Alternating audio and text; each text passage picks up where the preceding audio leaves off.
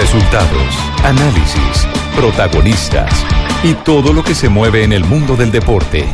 Blog Deportivo con Javier Hernández Bonet y el equipo deportivo de Blue Radio.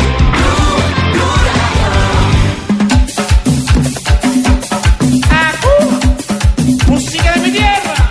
Va saliendo Bruneta, este es la encina. Ya pide cuero habilitado. Va Mauricio por el primero. Se manda cuero, cuero.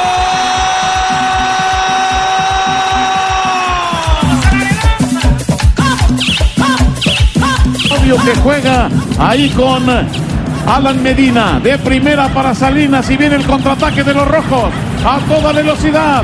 Allá viene el Toluca. Pardo con el tiro. ¡Gol!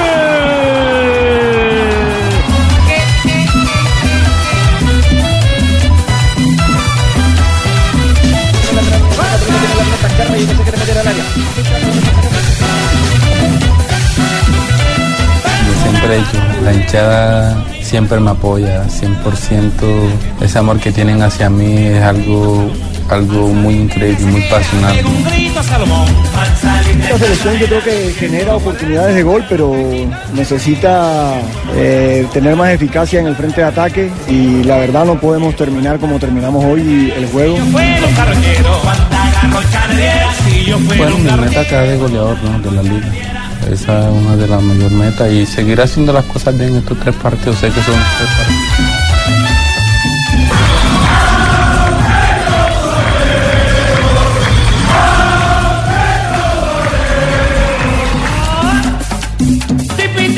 Siempre he dicho, la hinchada siempre me apoya, 100%.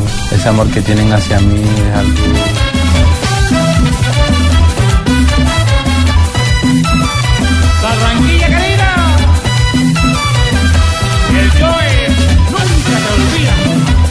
Dos de la tarde, cuatro minutos. Bienvenidos, señoras y señores. Arrancamos semana aquí en Bloque Deportivo con la buena noticia, lo de Morel, lo lo de Morelos. Lo de Morelos. eh, que no solo es la elección de los hinchas, sino también de los auspiciadores del equipo en Escocia. Eso es lo más Lo importante, destacan sí. como el mejor jugador. Mejor jugador también. del Angers de el año de su equipo, esto por parte escogido por los jugadores y también por los patrocinadores.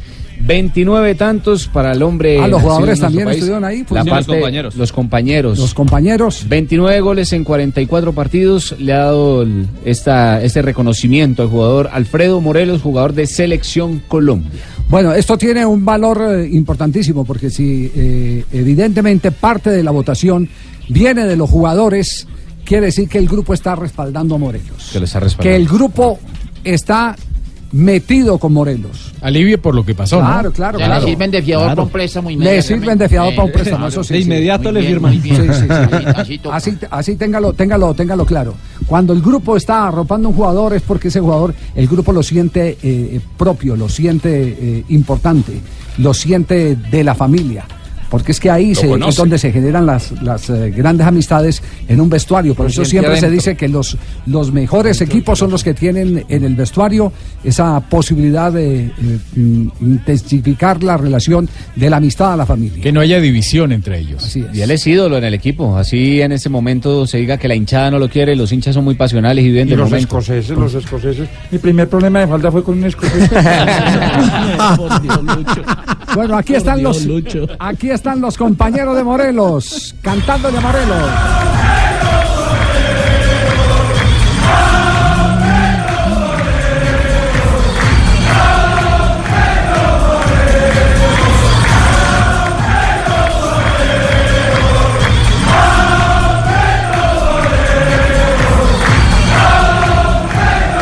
¿Cuántos compañeros tiene? Qué vigor eh, de ese coro, ¿ah? Es que la Qué ceremonia, vigor de ese coro. la ceremonia contaba con los juveniles, el equipo femenino, el equipo sub-20, el equipo de mayores. Fue la celebración del año del Rangers de todos sus premios. Con los gospel.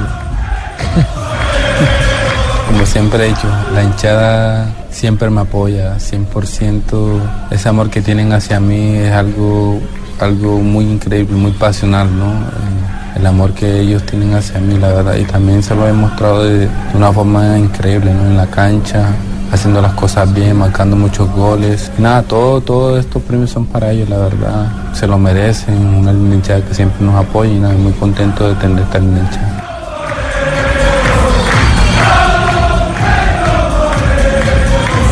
No, mañana Maluma saca un reggaetón.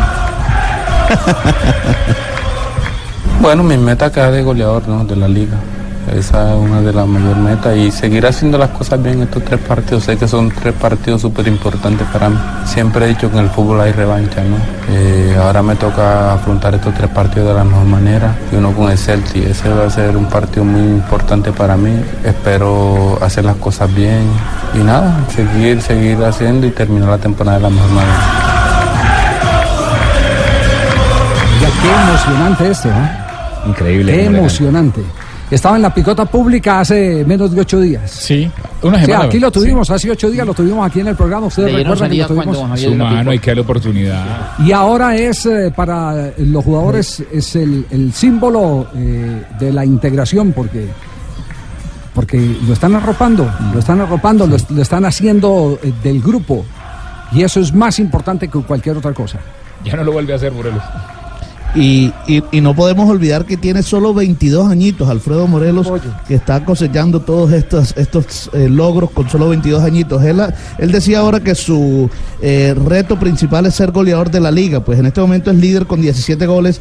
Solo un gol menos tiene, eh, que tiene 16, Sam Cosgrove, que juega en el Aberdeen, 16 goles, así que ahí está la lucha por el título de goleo.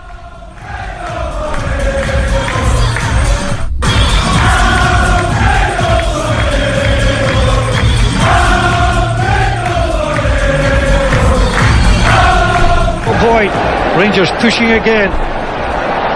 Here's Morelos for four! Rangers fifth, Morelos is fourth. It's been a one-man wrecking crew. Alfredo Morelos. No hay una verdad más eh, de apuño eh, que en el fútbol hay revancha todos los días. Volvamos a insistir. Yo creo que es de hace más ocho días estaba, hace ocho días estaba aquí Morelos haciendo el mea culpa. Estábamos nosotros con- con, eh, partiendo con él las experiencias de otros jugadores que habían vivido esos episodios de expulsión. Y mire hoy cómo los jugadores de, el- el- de su equipo Ranger le hacen este eh, homenaje que no es un homenaje gratuito, es un homenaje que no solo se explica por los goles, tiene que tener una explicación más allá de la buena gente que es en el vestuario. Tenemos las 2 de la tarde, 10 minutos y hablemos del el fútbol profesional colombiano. hablen de Santander, métale. De Santander. Que manejamos el fútbol. Bueno, le No, vamos, a- bien. le vamos a dar gusto, le vamos a dar gusto, vamos a hablar de Santander. Claro, hablemos de Santander. Porque después está, de está en este momento en línea el técnico líder del fútbol colombiano, el profesor Jorge Ah, Luis de Pinto. San Gil, métale Profe, ahí al ¿cómo, profesor cómo le va, profe? Buenas tardes. Javier, un gusto saludarlos a todos y a todos los oyentes. De antemano, gracias por aceptar estos minutos para compartir con eh, todos los seguidores de Millonarios en el país a través de Blue Radio. Eh, lo escuché ayer detenidamente y usted dice que no se siente clasificado con 30 puntos. Bueno, mire, hay que eh, someternos a los números y en los números pues hay muchas posibilidades de clasificar de pronto sí, no Javier, pero de buscar el primer lugar que es lo que nos interesa de la reclasificación por encima de todo no, todavía faltan muchas fechas y puede variar todo, ¿no?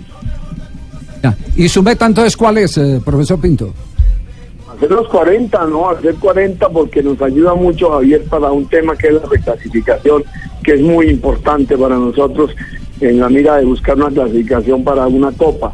Y lo segundo, en ser primeros, en donde usted bien lo sabe que muy seguramente uno termina siempre de local el doblete o el cuadrangular o lo que sea, ¿no? Entonces todas esas ventajitas que da el ser primero las quiero tener, ¿no? Claro, claro, profesor Pinto, obvio, eh, esos son, eh, digamos que, eh, pequeños detalles que, que pueden eh, eh, encarrilar aún más los objetivos de este, de este equipo embajador en sus manos. Usted también decía ayer, no, no fue un partido, no es un equipo aún perfecto, eh, de la estructura de Millonarios, todavía que, que, que no lo llena. Eh, bueno, mire, dos, tres cosas. Una, tenemos muchas cosas buenas, gracias a Dios, ¿no? Pero, por ejemplo, el manejo en el último cuarto ofensivo, donde quiero que se encuentre más tranquilidad, no hay el desespero para clasificar mejor el juego de área y poder encontrar mejores opciones de gol, ¿no? Ahí estamos afanados y perdiendo la pelota muy fácilmente y es donde aparecen algunos contraataques que, que no nos, son muy buenos, ¿no? ¿Y y eso cómo se mejora? Eh, ¿Con las líneas eh, subiendo mucho más rápido para, sobre la pérdida de la pelota en el propio campo rival, eh, tener la oportunidad de recuperar o no? Con un poquito más de pausa cuando tenemos la pelota en el último cuarto contrario, con un poquito más de asociación y de pronto lo que he dicho siempre, nos falta un poquito de improvisación de ese desequilibrio en el uno a uno, de esa sorpresa en el pase gol, ¿no? Claro, la pausa le da la oportunidad de que las otras líneas vayan subiendo y vayan acompañando, eh, ¿cierto? Para, para tener más volumen, claro. Totalmente, y tenemos mejores apoyos para no perder tan fácil eh, a veces la espalda, ¿no? Y sabe una cosa que nos sorprende de este Millonarios, eh, profesor Pinto, porque no nos vamos a meter mentiras. Eh, el más hincha, el más recalcitrante hincha de Millonarios no se imaginaba que pudiera llegar tan rápido a los 30 puntos. Eh, y, y nos impresiona eso por- porque, porque la nómina no es Con la, la nómina nómina. bollante que tienen otros Claro. equipos. Pero lo que hemos eh, aprendido a ver de Millonarios eh, es la manera de interpretar cada partido de acuerdo a las circunstancias. Este es un equipo que sabe jugar partidos enredados, pero también partidos con espacios. Sí, sí, realmente en eso estamos de acuerdo, a pesar de que siempre reclamo algo más, ¿no? Pero de todas maneras tenemos el control de la pelota, queremos aumentarlo, eh, queremos tener una regularidad en los 90 minutos, ser un equipo que pueda presionar en las diferentes formas de presión que hay, si es adelantada, si es regresando un poquito, la presión directa, todos esos aspectos que, que a veces, por ejemplo, con el partido de Medellín, perdimos un poquito ese manejo, ¿no? Profe, ayer le hizo gol nuevamente el muchacho González Lazo. ¿Qué le da diferente este jugador a lo que tiene usted con Ovelar? Bueno, Lazo, a pesar de su, de su joven competencia, es un hombre que se posiciona más metido en el área. Lo que yo le decía aquí charlando con Freddy Rincón y ellos, ¿no? De tener los 90 minutos a este hombre ahí en el área, picando, chocando, disputando y que lo alimentemos, es una ventaja grandísima que podemos tener, ¿no? Entonces hay que explotarlo. Y él felizmente nos ha acompañado bien en su juego aéreo, en sus cambios de ritmo, en saber un poco acompañar esos aspectos de presión que él pues no estaba acostumbrado, porque él viene de un fútbol mucho más suave en Perú, de un equipo que no tenía tanta exigencia, ¿no? Claro, y más en la altura de Bogotá, un jugador de esa característica desgasta más rápido al rival, ¿no? Sí, sí, sí, claro. Él tiene un biotipo, Javier, eh, yo he dicho que parece en su juventud a Carl Lewis, ¿no? Enormilíneo, bien musculado, atléticamente muy bien formado, ¿no? Profe, me quedó sonando lo que usted dice que le hace falta a este Millonarios para lograr su, su, su tarea, sus 40 puntos. Eh, ¿Qué es trabajable y qué es eh, característica o plus del jugador de lo que usted dice que le hace falta a este Millonarios? El tener mejor posesión y control de la Trabajable. pelota en muchos momentos de trabajo, sí. El ser más consistentes en la presión, ¿no? Que no se pierda a veces la presión que eso cuesta. Porque siempre he dicho que presionar 90 minutos no es fácil y Millonario pues está logrando algunas cosas de esas, ¿no? Entonces, y lo otro que, que, que las opciones que tenemos ser más concluyentes, que definamos, ¿no? Que se llama, no quedemos siempre en el 1 a 0, porque si 1 a 0 como anoche, pues a veces hay, es riesgoso, ¿no? Profesor Jorge Luis Pinto, para muchos, como se venía jugando eh, el torneo, había cierta injusticia, eh, porque un equipo que terminaba primero, por ejemplo, venía, afrontaba la primera serie en mata-mata, como le llamaban, y chao, adiós, de nada servía haber sido primero durante todo el semestre. Eh, el jugar cuadrangulares ahora le conviene un poquito más, es decir, el hecho de que tenga seis partidos asegurados, eh, es más le da más tranquilidad a los técnicos. Un gusto saludarte, mire, sí, totalmente. Yo desde que llegué dije que ese mínimo, este, doblete no era oportuno, ni es bueno para el fútbol. Eso hay que ser objetivos. Un equipo que invierte, que eh, pone jugadores sobre el tapete, que hace otras cosas y llega al primer partido, como lo acabas de decir, y queda eliminado, no. No, yo pienso que hay que darle un espacio mejor, competitivo, donde se desarrollen mejor las cosas, ¿no? Ya no se puede el torneo todos contra todos, que la gran Europa lo maneja, pues que estos cuadrangulares al menos brinden un poquito de, de justicia, ¿no? Profe, usted está dominando la liga colombiana, aparte de su equipo Millonarios, ¿qué otro equipo le ha dejado con buen con gusto? ¿Cuál le, cuál le ha gustado? Con buena, buena vista, pues, como se dice. Bueno, no los he enfrentado a todos, pero por ejemplo, América ha evolucionado mucho, ¿no? Está haciendo cosas muy importantes. El Junior, su nómina y su eh, experiencia que tiene este grupo, pues también es de mucho cuidado. Y por supuesto Tolima, ¿no? Tolima es una generación que viene trabajando ya varios años que le inyectan uno o dos jugadores y que le da mucha madurez competitiva, ¿no? Son equipos de, de cuidado, ¿no? Muy bien, profesor Pinto, le agradecemos mucho el que nos haya regalado estos minutos. Mencionó al No, Bucaramanga. men- no mencionó al Bucaramanga Pingo. Bucaramanguita no lo mencionó. ¿Verdad? Y la-. Menciona al menos Atlético San Gil, profesor. ¿Qué carajo? Yo pensé que cuando me hablaron que íbamos a hablar de Santander íbamos a hablar de, de mute, de arepa, de carne. También lo engañaron. Bueno, yo, yo le quiero agradecer al profe la deferencia que tuvo de haber dicho que el Deportes Tolima le gustaba. Hombre, Que no son gameros. nosotros venimos ¿Verdad? trabajando, profe, y le queremos agradecer de corazón. Y de verdad que cuando yo me enfrento con usted, me quedo asustado. Súper maravilloso. Profe, profe, un abrazo, muchas gracias. Muy amable, muy bien. Muy amable. bien. Muy gentil. A Jorge Luis Pinto, el técnico líder del fútbol colombiano. Repasamos resultados del torneo colombiano. Atención, eh, que Hans, en un instante desde Uga, nos tiene un chisme grueso. Ya se me va a acabar la moneda. Hay bochinche, hay bochinche.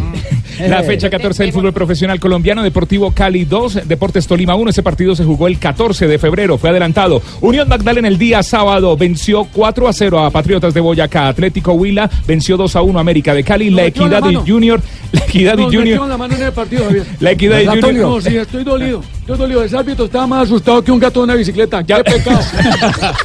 Ya hablamos, Tulio. La Equidad y Junior empataron 2 a 2. El día domingo Deportivo Pasto venció 1 a 0 Independiente Medellín. Jaguares de Córdoba 2 a 0 a Río Negro. Águilas Atlético Nacional 1 a 0. La mínima diferencia a Alianza Petrolera. Y Atlético Bucaramanga 2 a 1 a Independiente Santa Fe. Anoche Millonarios 1 a 0 al Cúcuta Deportivo. Y hay un partido que falta que es 11 Caldas Envigado. que se Oiga, póngale cuidado a hoy. los árbitros. Póngale cuidado a los árbitros. Pero, eh, No, no, no, no. Estoy dolido, Javier. ¿Está dolido? Lo metió en la mano. Ra- Rafael, ¿hubo alguna jugada en el partido de América de Cali? Uy, como, como Sí, dice, como, como dice el cuento, como hable, 100. Hable, Rafita, hable, hable. No quiero escuchar. No se me vaya a acomodar. Don Tulio, no, no lo, no lo caree, don No, Tulio. no, no, no, que no se me acomode, que no se me... no yo estaba en la tribuna y yo le decía al árbitro, corre árbitro, corre, pero no, hermano.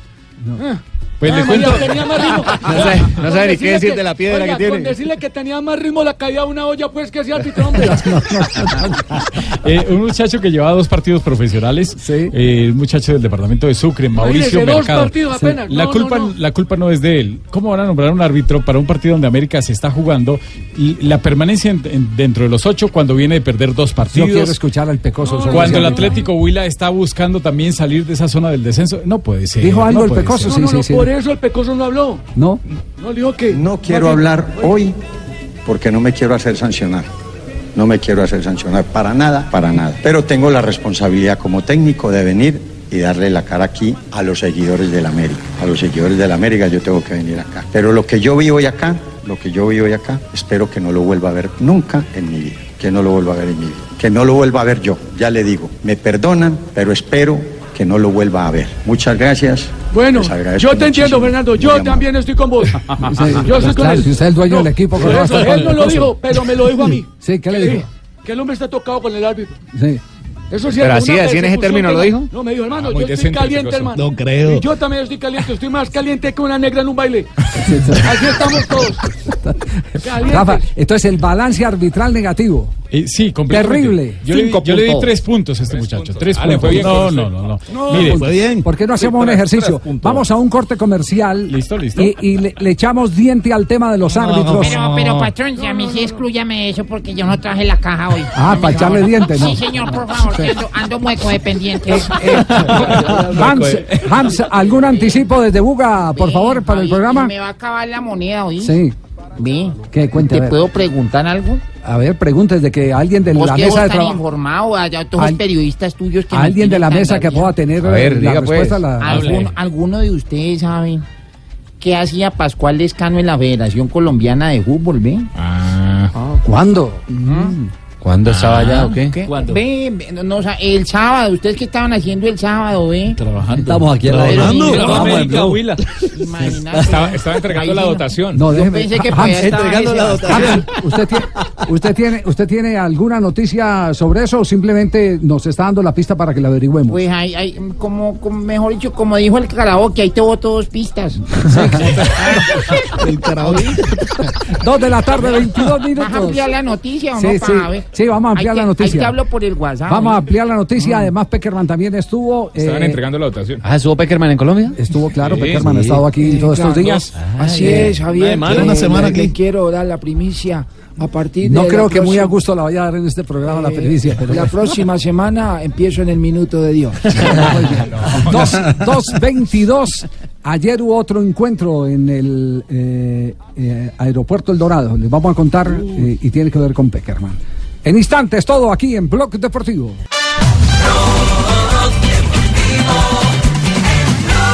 Viene con el juego hacia Hazard, que encara y va, sigue Hazard, Hazard, Hazard el individual, Hazard, golazo, golazo, golazo del Chelsea. ¡Gol!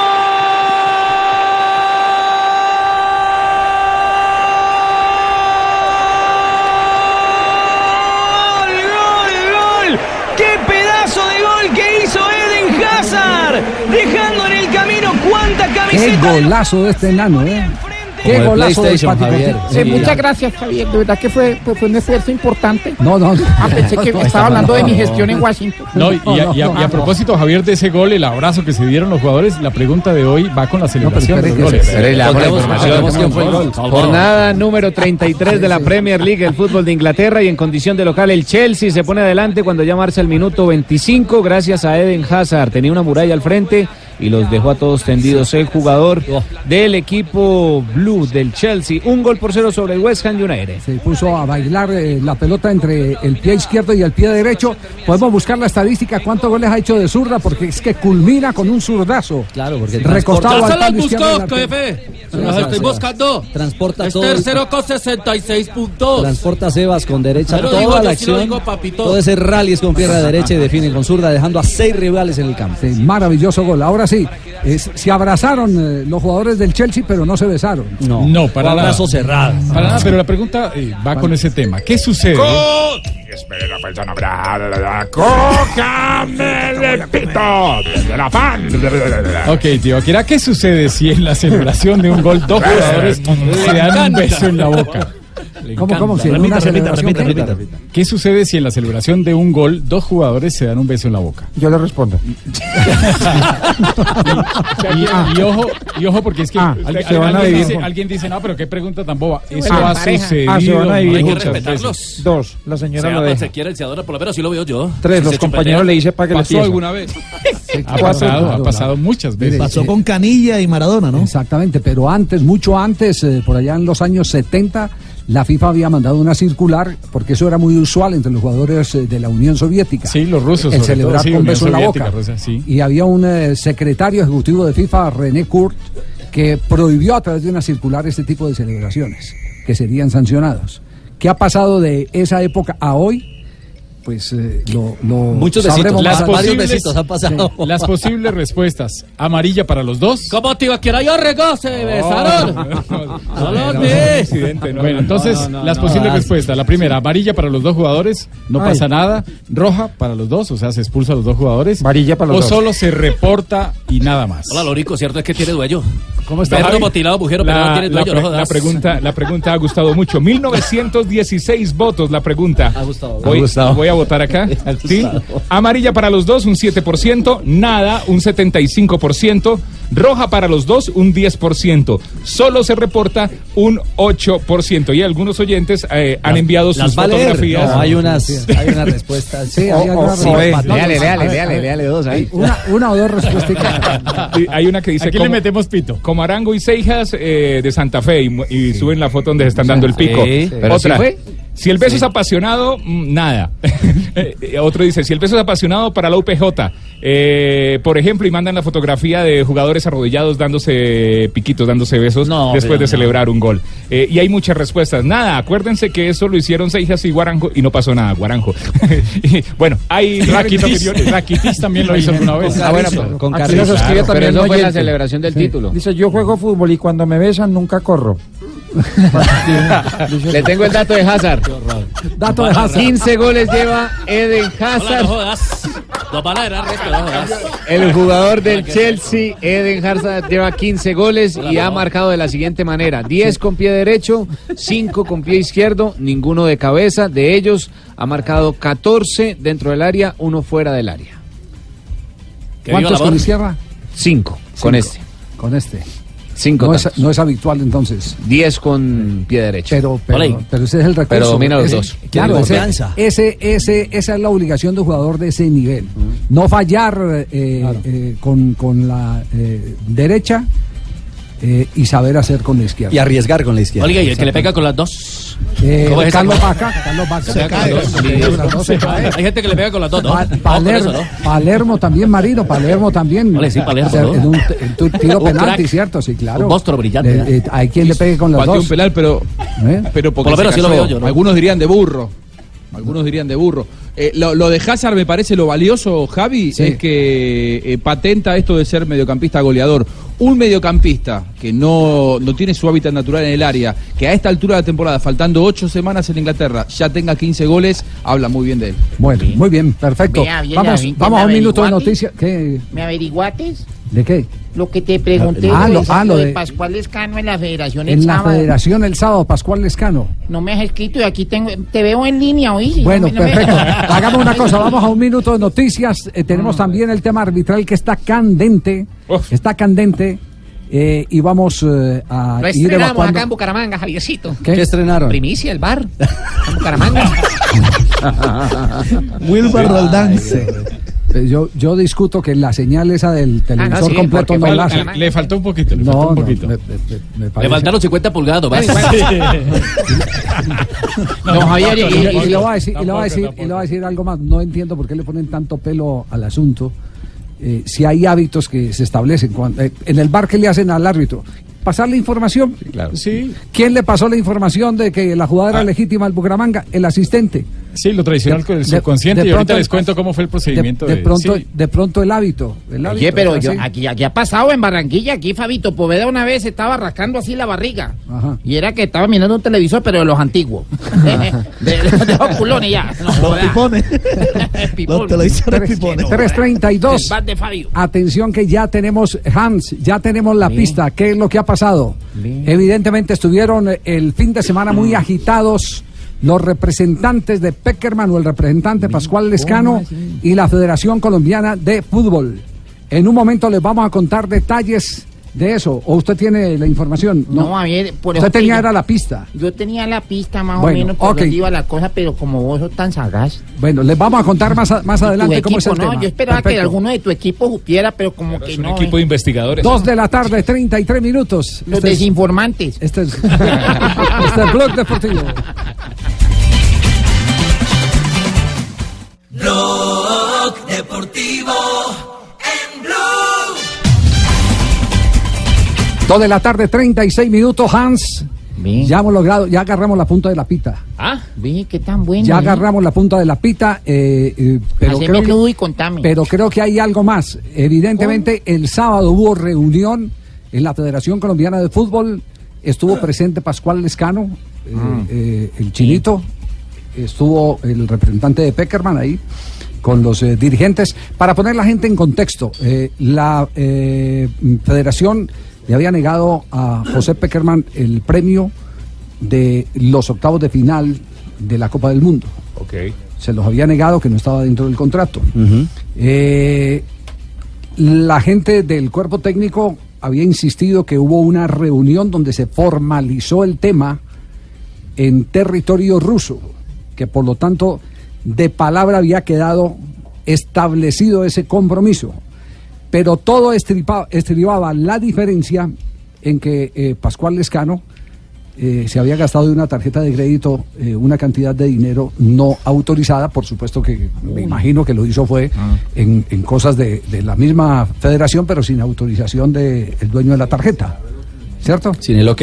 Es como una tarjeta corporativa. que- Exacto. Que, que, que yo con la tarjeta corporativa pues le, me dé por invitarlo a todos ustedes. Ay. Mañana pasado mañana tengo que responder por ese dinero. Ay, Javier, usted no tiene esa tarjeta que me haga el favor y me la preste ocho días. No, no. Conclusión, eh, estaba aquí el cuerpo técnico, pero para más evidencias, conectamos en este momento eh, desde Río de Janeiro a Marina Granciera, porque Marina tiene eh, ya más precisión sobre el encuentro Yesurum Peckerman, aquí en territorio colombiano. Marina, buenas tardes. Hola Javier, hola compañeros, 4 de la tarde, 38 minutos aquí en Río de Janeiro. Y sí, Javi, Imagínate que venía en el avión eh, junto con el presidente de la Federación Colombiana de Fútbol, Ramón Yesurún, a territorio brasileño para la reunión eh, definitiva de mañana de la Comebol eh, para definición de cuál será la sede de la próxima Copa América, que posiblemente será Argentina y Colombia. Pues eh, muy amablemente, eh, Ramón Yesurún, cuando nos saludamos, hablamos un poco del técnico de Colombia actualmente, Carlos Queiroz, están todos muy contentos con la labor de Carlos Queiroz, con el profesionalismo del portugués, con el trabajo que ha hecho en esos dos meses que está a cargo de la selección Colombia, un poquito más de dos meses, y en esas me dijo, ayer me encontré con Peckerman en el aeropuerto. Así que también estuvo José Ayer, Néstor Peckerman ayer, ayer me en encontré Bogotá con y ayer Peckerman yendo en el aeropuerto. Entonces eh, coincidieron. El uno iba para Río de Janeiro, Yesurún, y el otro para Buenos Aires. Exactamente, se cruzaron en la Entonces, zona internacional. entonces hubo el encuentro. Y el sábado, como dice Hams, evidentemente estuvo Pascual Lescano en la sede de la Federación Colombiana de Fútbol.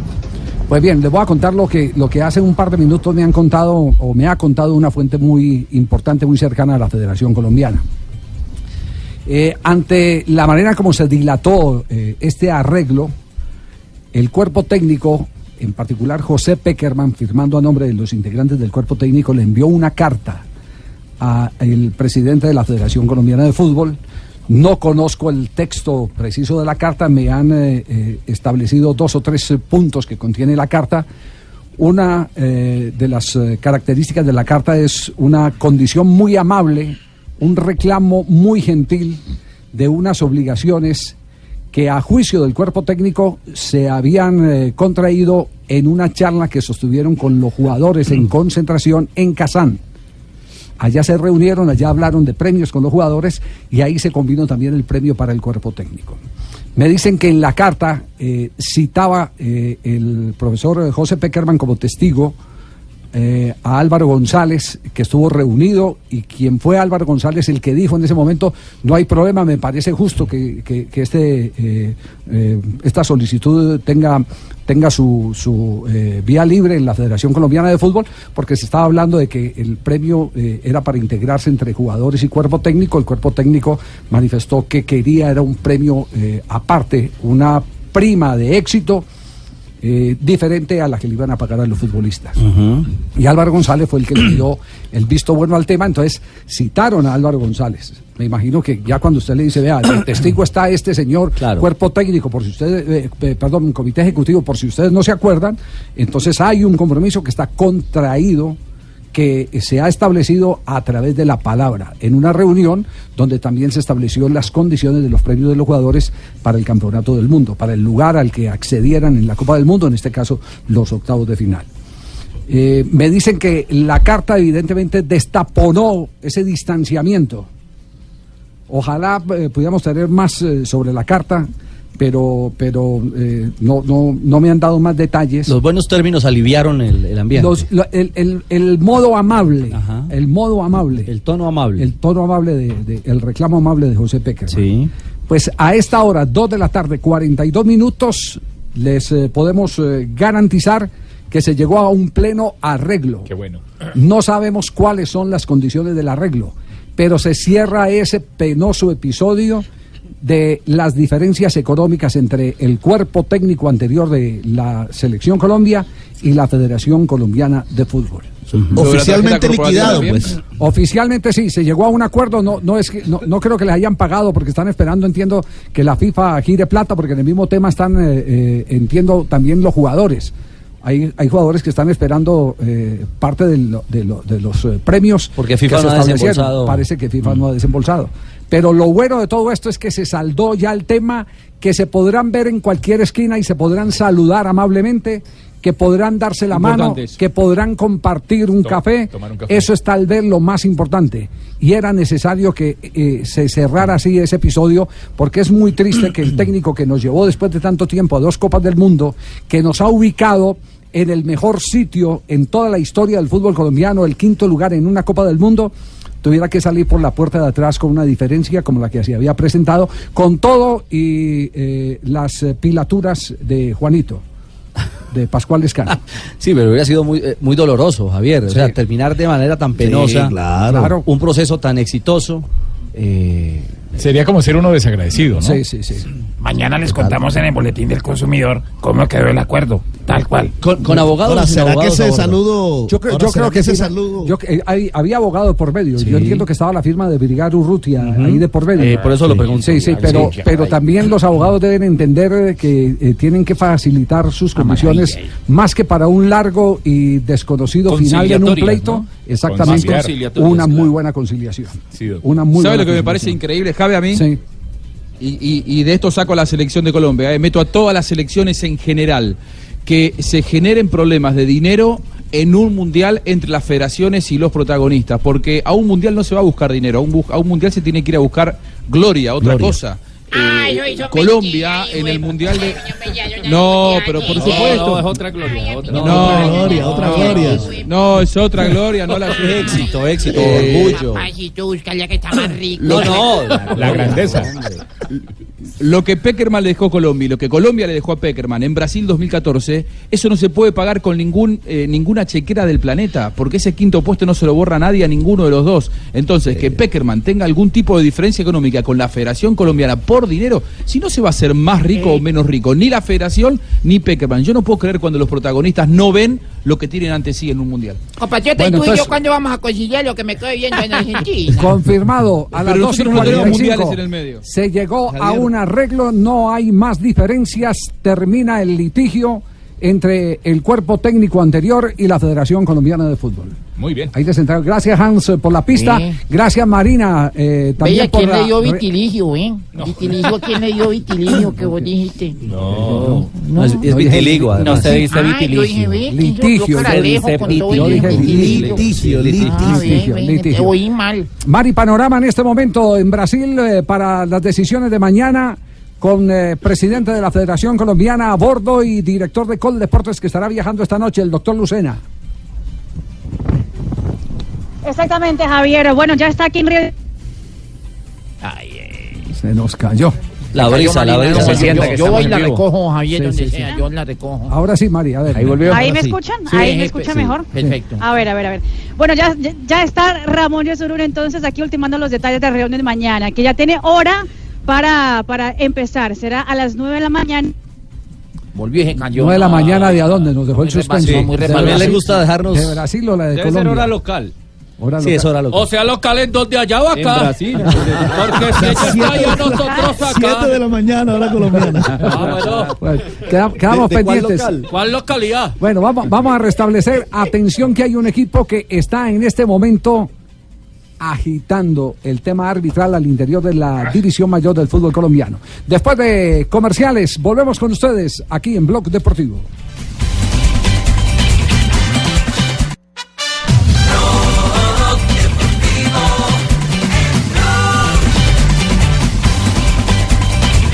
Dos de la tarde, 48 minutos, tema arbitral entonces espinoso este fin de semana. Muy agitado, pasando por el partido de América robaron, ¿no? y cruzando eh, de ladito por el partido de Bucaramanga Santa Fe. La mano el partido. ¿Qué Sí, pasó. Tulio? No, no, yo estoy caliente En el de. Junior Todavía está también. tranquilo. Yo- ah, todo, ¿hay reclamo por todo? Claro, Imagínese. pues, No, es que, es que Barranquilla hay, lo hay- mucho, también. hay mucho reclamo. Vean, en Sí. el partido de Will América, el muchacho Mauricio Mercado, tres puntos de calificación. El pito. El juego entre el Equidad y Junior pasó raspando el árbitro Ospina, flojo en la parte disciplinaria, en el empate de 1 a 1. El juego entre Unión Magdalena y Patriota le fue bien a Carlos Betancourt. El partido de Pasto y Medellín, Nicolás Rodríguez, no puede ser posible que un árbitro al minuto 43, un árbitro profesional, le muestre dos veces la tarjeta a un jugador, al mismo jugador, por la misma jugada, por la misma falta, se la enseñe dos veces. Primero, le muestra la tarjeta, la baja, le habla alguna cosa y vuelve y le muestra otra vez la tarjeta. Eso reglamentariamente, ese procedimiento va para tarjeta roja, aunque es una jugada para amarilla. Se equivocó el árbitro. Eso es lo mismo Pero, que hizo pero el otro día Inestrosa. tenía que echar, ¿cierto? Es lo mismo que hizo Inestrosa el otro día, que sacó la Ah, tarjeta que y la no la anotaba y mostró. no la Y no mostró. mostró. ¿Cómo puede explicar uno eso? ¿Se le olvidó que le había mostrado? Sí. ¿Tenía alguna duda y ratifica para despejar la duda? No, se le olvidó que la había mostrado. Se le olvidó que la había Se mostrado. le olvidó que la había Y si mostrado. vocifera algo el jugador y le saca otra vez amarilla, No, no, es eso ya es, sí, ya es otra Pudo haber consecuencia. pasado, sí, Con- no, pero no, no, no, porque no pasó eso. No, no, Exacto, no pasó si nada. no lo hubiera expulsado. Se olvidó, Sí. fue Es el muchacho de Chavarría del Medellín. Y en la parte disciplinaria muy flojito. El juego entre Jaguares y Río Negro lo dirigió Luis Fernando Trujillo. Para mí hay una pena máxima clara. Y la, la otra acción, la pena máxima que le sancionan a favor del equipo de Jaguares, es una jugada que para mí lealmente no es penal. ¿Por qué razón? Porque el jugador ya iba lanzado. Pero el defensa de Río Negro eh, lo que hace es voltearse y terminar de rematarlo cuando el jugador ya va, ya ¿Qué- va lanzado. la pregunta es qué vamos a hacer con el arbitraje. ¿Qué vamos a hacer con el arbitraje? Ese es, ese es el, el tema más complicado de todos. El, el viernes el presidente de la DIVAYOR a un medio de Cali, Deporte Total en la ciudad de Cali, dijo que si los árbitros no mejoraban, que iba a traer jueces extranjeros. Bueno, pero, árbitros. pero eso no es tan fácil. No, pero eso no es tan fácil. No, no es tan fácil y esa no es la solución. ese- No, eso, claro. requiere, eso requiere una au- para, para, que, para que nos pongamos en contexto, requiere una autorización del Ministerio de Relaciones Exteriores, porque se tiene que calificar el tipo de profesional que se necesita en el país para que no desplace el puesto del trabajador que local. está en ejercicio. Exactamente. Entonces, tiene. O sea, ¿es algo ya más de ministerio también? No, no es, es claro, porque tiene que venir con un contrato de trabajo, un extranjero que viene con un contrato No, y de eso trabajo. genera más gasto, Javier. Sí. Eso genera más gasto. Hay que aumentar en la boletería y empieza la gente a chillar. Sí, sí. ¿Verdad, Tulio? Sí. Permítame un instantico porque está en este momento eh, Fernando Salazar en línea y entiendo que el equipo de Río Negro está despelucado hoy. Doctor Salazar, ¿cómo está? Javier, buenas tardes, saludo cordial para usted, para los compañeros y para todos los oyentes en el país. Pues, no es para menos, Javier.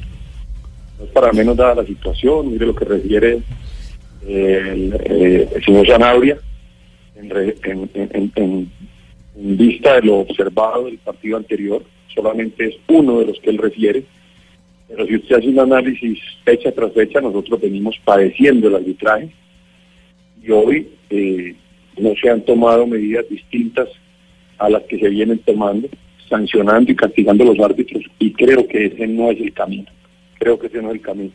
Y menos aún, diciendo completamente presidente de mayor, el camino será traer árbitros extranjeros. Eso es un desestímulo para el arbitraje, eso es eso es eh, eh, eso es eh, evadir las responsabilidades que nos asisten y esto es de coger de una vez por todas el toro por los cachos y esto necesita medidas urgentes y medidas que se implementen al seno de la federación. Como por ejemplo, ¿qué, qué medidas, eh, eh, Fernando? No, a ver Javier, fíjese que en la asamblea anterior hubo un mandato de 36 presidentes de la DIMAYOR, donde se le ordenaba al presidente de la federación, no se le estaba pidiendo autorización, se le ordenaba eh, realizar una mesa de trabajo con un representante del fútbol profesional que es este servidor. Eso causó bastante malestar en un directivo de Difútbol eh, e infortunadamente hoy estamos como caballo de estatua. Hoy estamos nosotros en el fútbol y en el arbitraje como caballo de estatua. ¿Usted sabe cómo es un caballo de estatua, Javier? ¿Cómo? Como el caballo de estatua, ver. Caballo de estatua es aquel que ni te caga ni te lleva a ninguna parte. ¿sí? El Hola, buena frase esa. ¿eh? Ah, esa, Voy a coger pa' mí. esa no la había escuchado. Voy a coger pa' mí. Sí, sí. Hoy, hoy nosotros, Javier, estamos padeciendo el arbitraje. Río Negro, hoy yo me atrevería a pensar que ha perdido cerca de 12 puntos por cuenta de los arbitrajes desafortunados. Eh, en algunos casos creo que puede haber buena fe. En otros casos, después de lo que se desprende de aquel chat del señor Rojas, creo que hay mala fe, creo que hay una persecución. Son implacables los arbitrajes en contra de Río Negro. No hay una sanción, eh, eh, no hay una jugada de- del partido que amerite una duda y sea sancionada a favor nuestro, siempre sancionada en contra nuestra. Y lo que refiere su experto arbitral, el día de ayer un penal eh, inexistente a favor de Jaguares. Después de eso, un penal completamente legítimo, una mano legítima a favor de Río Negro. Seguimos en la misma situación. No sé quién esté detrás de esto, no sé quién, no me atrevo a decir, pero sí sé que hay algo oscuro, subterfugio en esta situación. Oiga, pero, pero, pero uno nota, eh, perdón, eh, eh, Fernando, uno nota eh, que hay pataleo por todos lados, pero no hay, no hay decisiones. Yo creo que ya estamos ll- llegando a un punto en el que se tiene que eh, tomar decisiones eh, de, de raíz, de drásticas, y, y- y saber quiénes, quiénes eh, se van y quiénes quedan. eh, pero, pero esto no puede seguir así, ¿no? Cada ocho días la misma novela. Javier, yo, yo le voy a decir una cosa. A mí me tocó jugar fútbol profesional en una época donde los dueños de los equipos eh, pagaban porque se pitara legal. Eso era increíble. Yo escuchaba las quejas de los directivos en esa época de que aquí había una, eh, digamos, una situación anómala y que se tenía que pagar para pitar legal. Por Dios, hoy no creo que sea así. Hoy creo que el tema pasa por varios aspectos. Hoy creo que uno de ellos es la falta de capacitación. Hoy creo que uno de ellos es el desestímulo que pueden tener también los árbitros por esos honorarios tan paupérrimos que les pagamos nosotros los clubes, porque ese dinero no sale ni de la federación ni de la mayor, ese dinero sale de nuestras arcas, de nuestras instituciones, de nuestro patrimonio como, como equipos profesionales y como dolientes de los equipos profesionales que somos nosotros. Ese dinero no lo paga nadie. Y en ese orden de ideas, una de las propuestas que yo hacía en la asamblea anterior era solicitarle a la federación unos recursos que fueran destinados única y específicamente al arbitraje, al arbitraje, de tal manera que cuando un árbitro no cobre dos millones de pesos de honorarios por un partido, sino que cobre cuatro millones de pesos, y nosotros pudiéramos darle la certeza de que pite tres, cuatro partidos al mes, teniendo un grupo más reducido, pero más excelso, un grupo mejor, un grupo depurado, un grupo decantado, un grupo que sepamos que tienen evolución en el arbitraje, que tienen futuro en el arbitraje, pues de esa manera nosotros podríamos acceder a un mejor arbitraje y podríamos pretender que este tipo de situaciones que estamos viviendo hoy, pues no se vivan. Pero cuando usted no paga bien, cuando usted no capacita bien, porque dos personas les queda completamente imposible, Javier, eh, manejar fútbol profesional masculino de la A de la B, manejar fútbol femenino y programar 600 partidos de la sub-20, es completamente imposible que esas personas se puedan dedicar a Es, es decir, lo usted, usted lo que está solicitando es que le quiten el arbitraje a Álvaro González, es lo que está solicitando. No, nosotros no estamos solicitando nada en particular. Es que entre otras cosas el señor González no tiene por qué tener injerencia en el fútbol, en el arbitraje, ni, ni el fútbol aficionado ni el fútbol profesional por estatutos de la FIFA y por estatutos de la Federación pueden tener injerencia en el arbitraje profesional colombiano. La comisión arbitral, la CAN, tendría que ser una institución completamente independiente, Javier. No tiene por qué tener injerencia nadie del fútbol profesional colombiano y nadie del fútbol aficionado, menos aún. Pues imagínense el fútbol aficionado manejando el arbitraje del fútbol profesional colombiano. Eso, eso sería increíble, eso sería absurdo. ¿sí? Solicitando Fernando, es con- que se elabore esa mesa de trabajo, que se conforme esa mesa de trabajo de parte de la Federación Colombiana de Fútbol y podamos nosotros empezar proactivamente a trabajar y a ver cómo encontramos fórmulas para mejorar el arbitraje. Hay cosas muy simples, Javier. Crea otra comisión adicional que evalúe y califique a los árbitros cada fecha para que los mismos que designan no sean los mismos que califiquen esos árbitros. Entonces, cuando vos mandas una protesta sobre un árbitro que vos programaste, pues casi siempre vas a salir en defensa de ellos. ¿sí? Y te pierde oportunidad.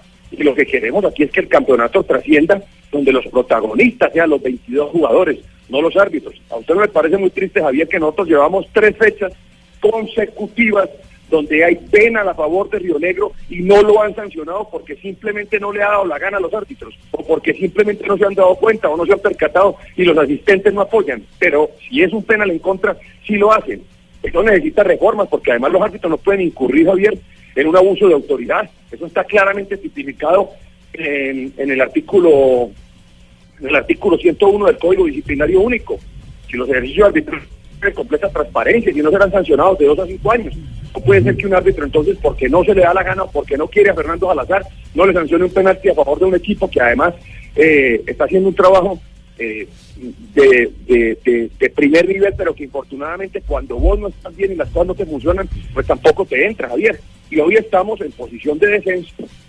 Hoy Río Negro está en posición de descenso, no solamente por su mal desempeño, sino porque 12 puntos en las 14 fechas que van del campeonato han sido restados por cuenta de las decisiones arbitrales. 12, Javier, 12. El día de ayer en Montería, lo acaba de decir asesor arbitral, penal en contra, mal sancionado y pena a favor, dejado de sancionar. ¿Cómo se llama eso, Javier? ¿Qué nombre se le puede dar? ¿Qué puede pensar la opinión pública frente a eso? Fernando, eh, el- la, la solución y el proyecto del que usted habla de mejoramiento del arbitraje se presentó hace rato y pues no ha empezado a rodar. Pero en la urgencia de Río Negro está el partido del sábado, que es ante Magdalena, que es duelo directo por el descenso. Para ahí, ¿qué puede pedir o qué se puede exigir o qué puede cambiar con el, con el tema del arbitraje? Porque es un tema de, de urgencia. No, pues, mire, aquí hubo un equipo que en un partido nuestro solicitaron un veedor arbitral.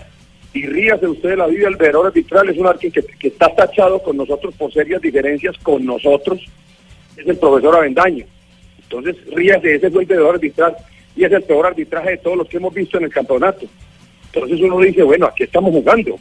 Eh, te, re- te respondo la, la, pregunta, John Jaime.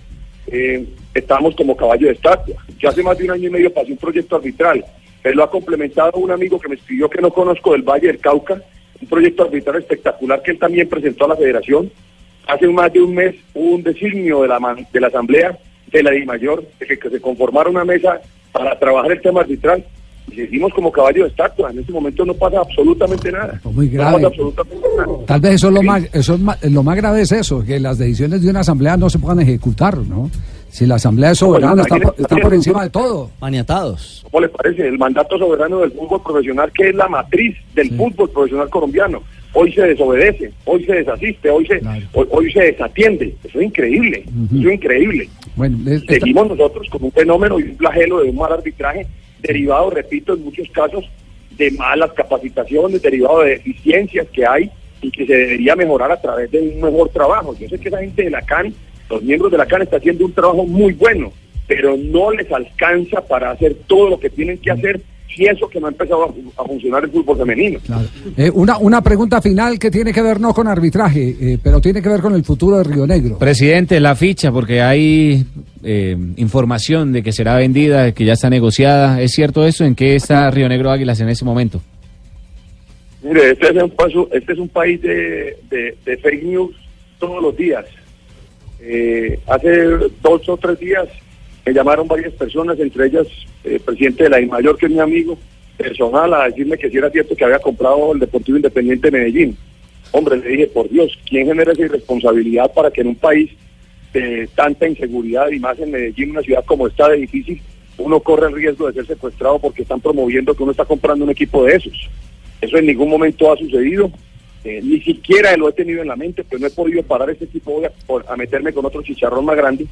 Eh, pero además de eso, hoy no hay una propuesta por Río Negro. En ninguna parte ha habido una propuesta por este equipo. Pero la está no ha habido una oferta. ¿sí? ¿Perdón? ¿Pero la está esperando la, la propuesta? ¿Lo está vendiendo? Yo sí, yo sí, yo, yo prefiero levantarme todos los días a, a tomarme una guapanela con arepa y con, y con huevo que tener eh, una despensa y una nevera repleta de alimentos, pero yo sin, sin apetito por cuenta de todas estas situaciones que se están viviendo, porque a mí, si ustedes me conocen, saben que soy un hombre de derecho, directo, franco y que me gustan las cosas claras, los valores que me enseñó mi mamá en mi casa.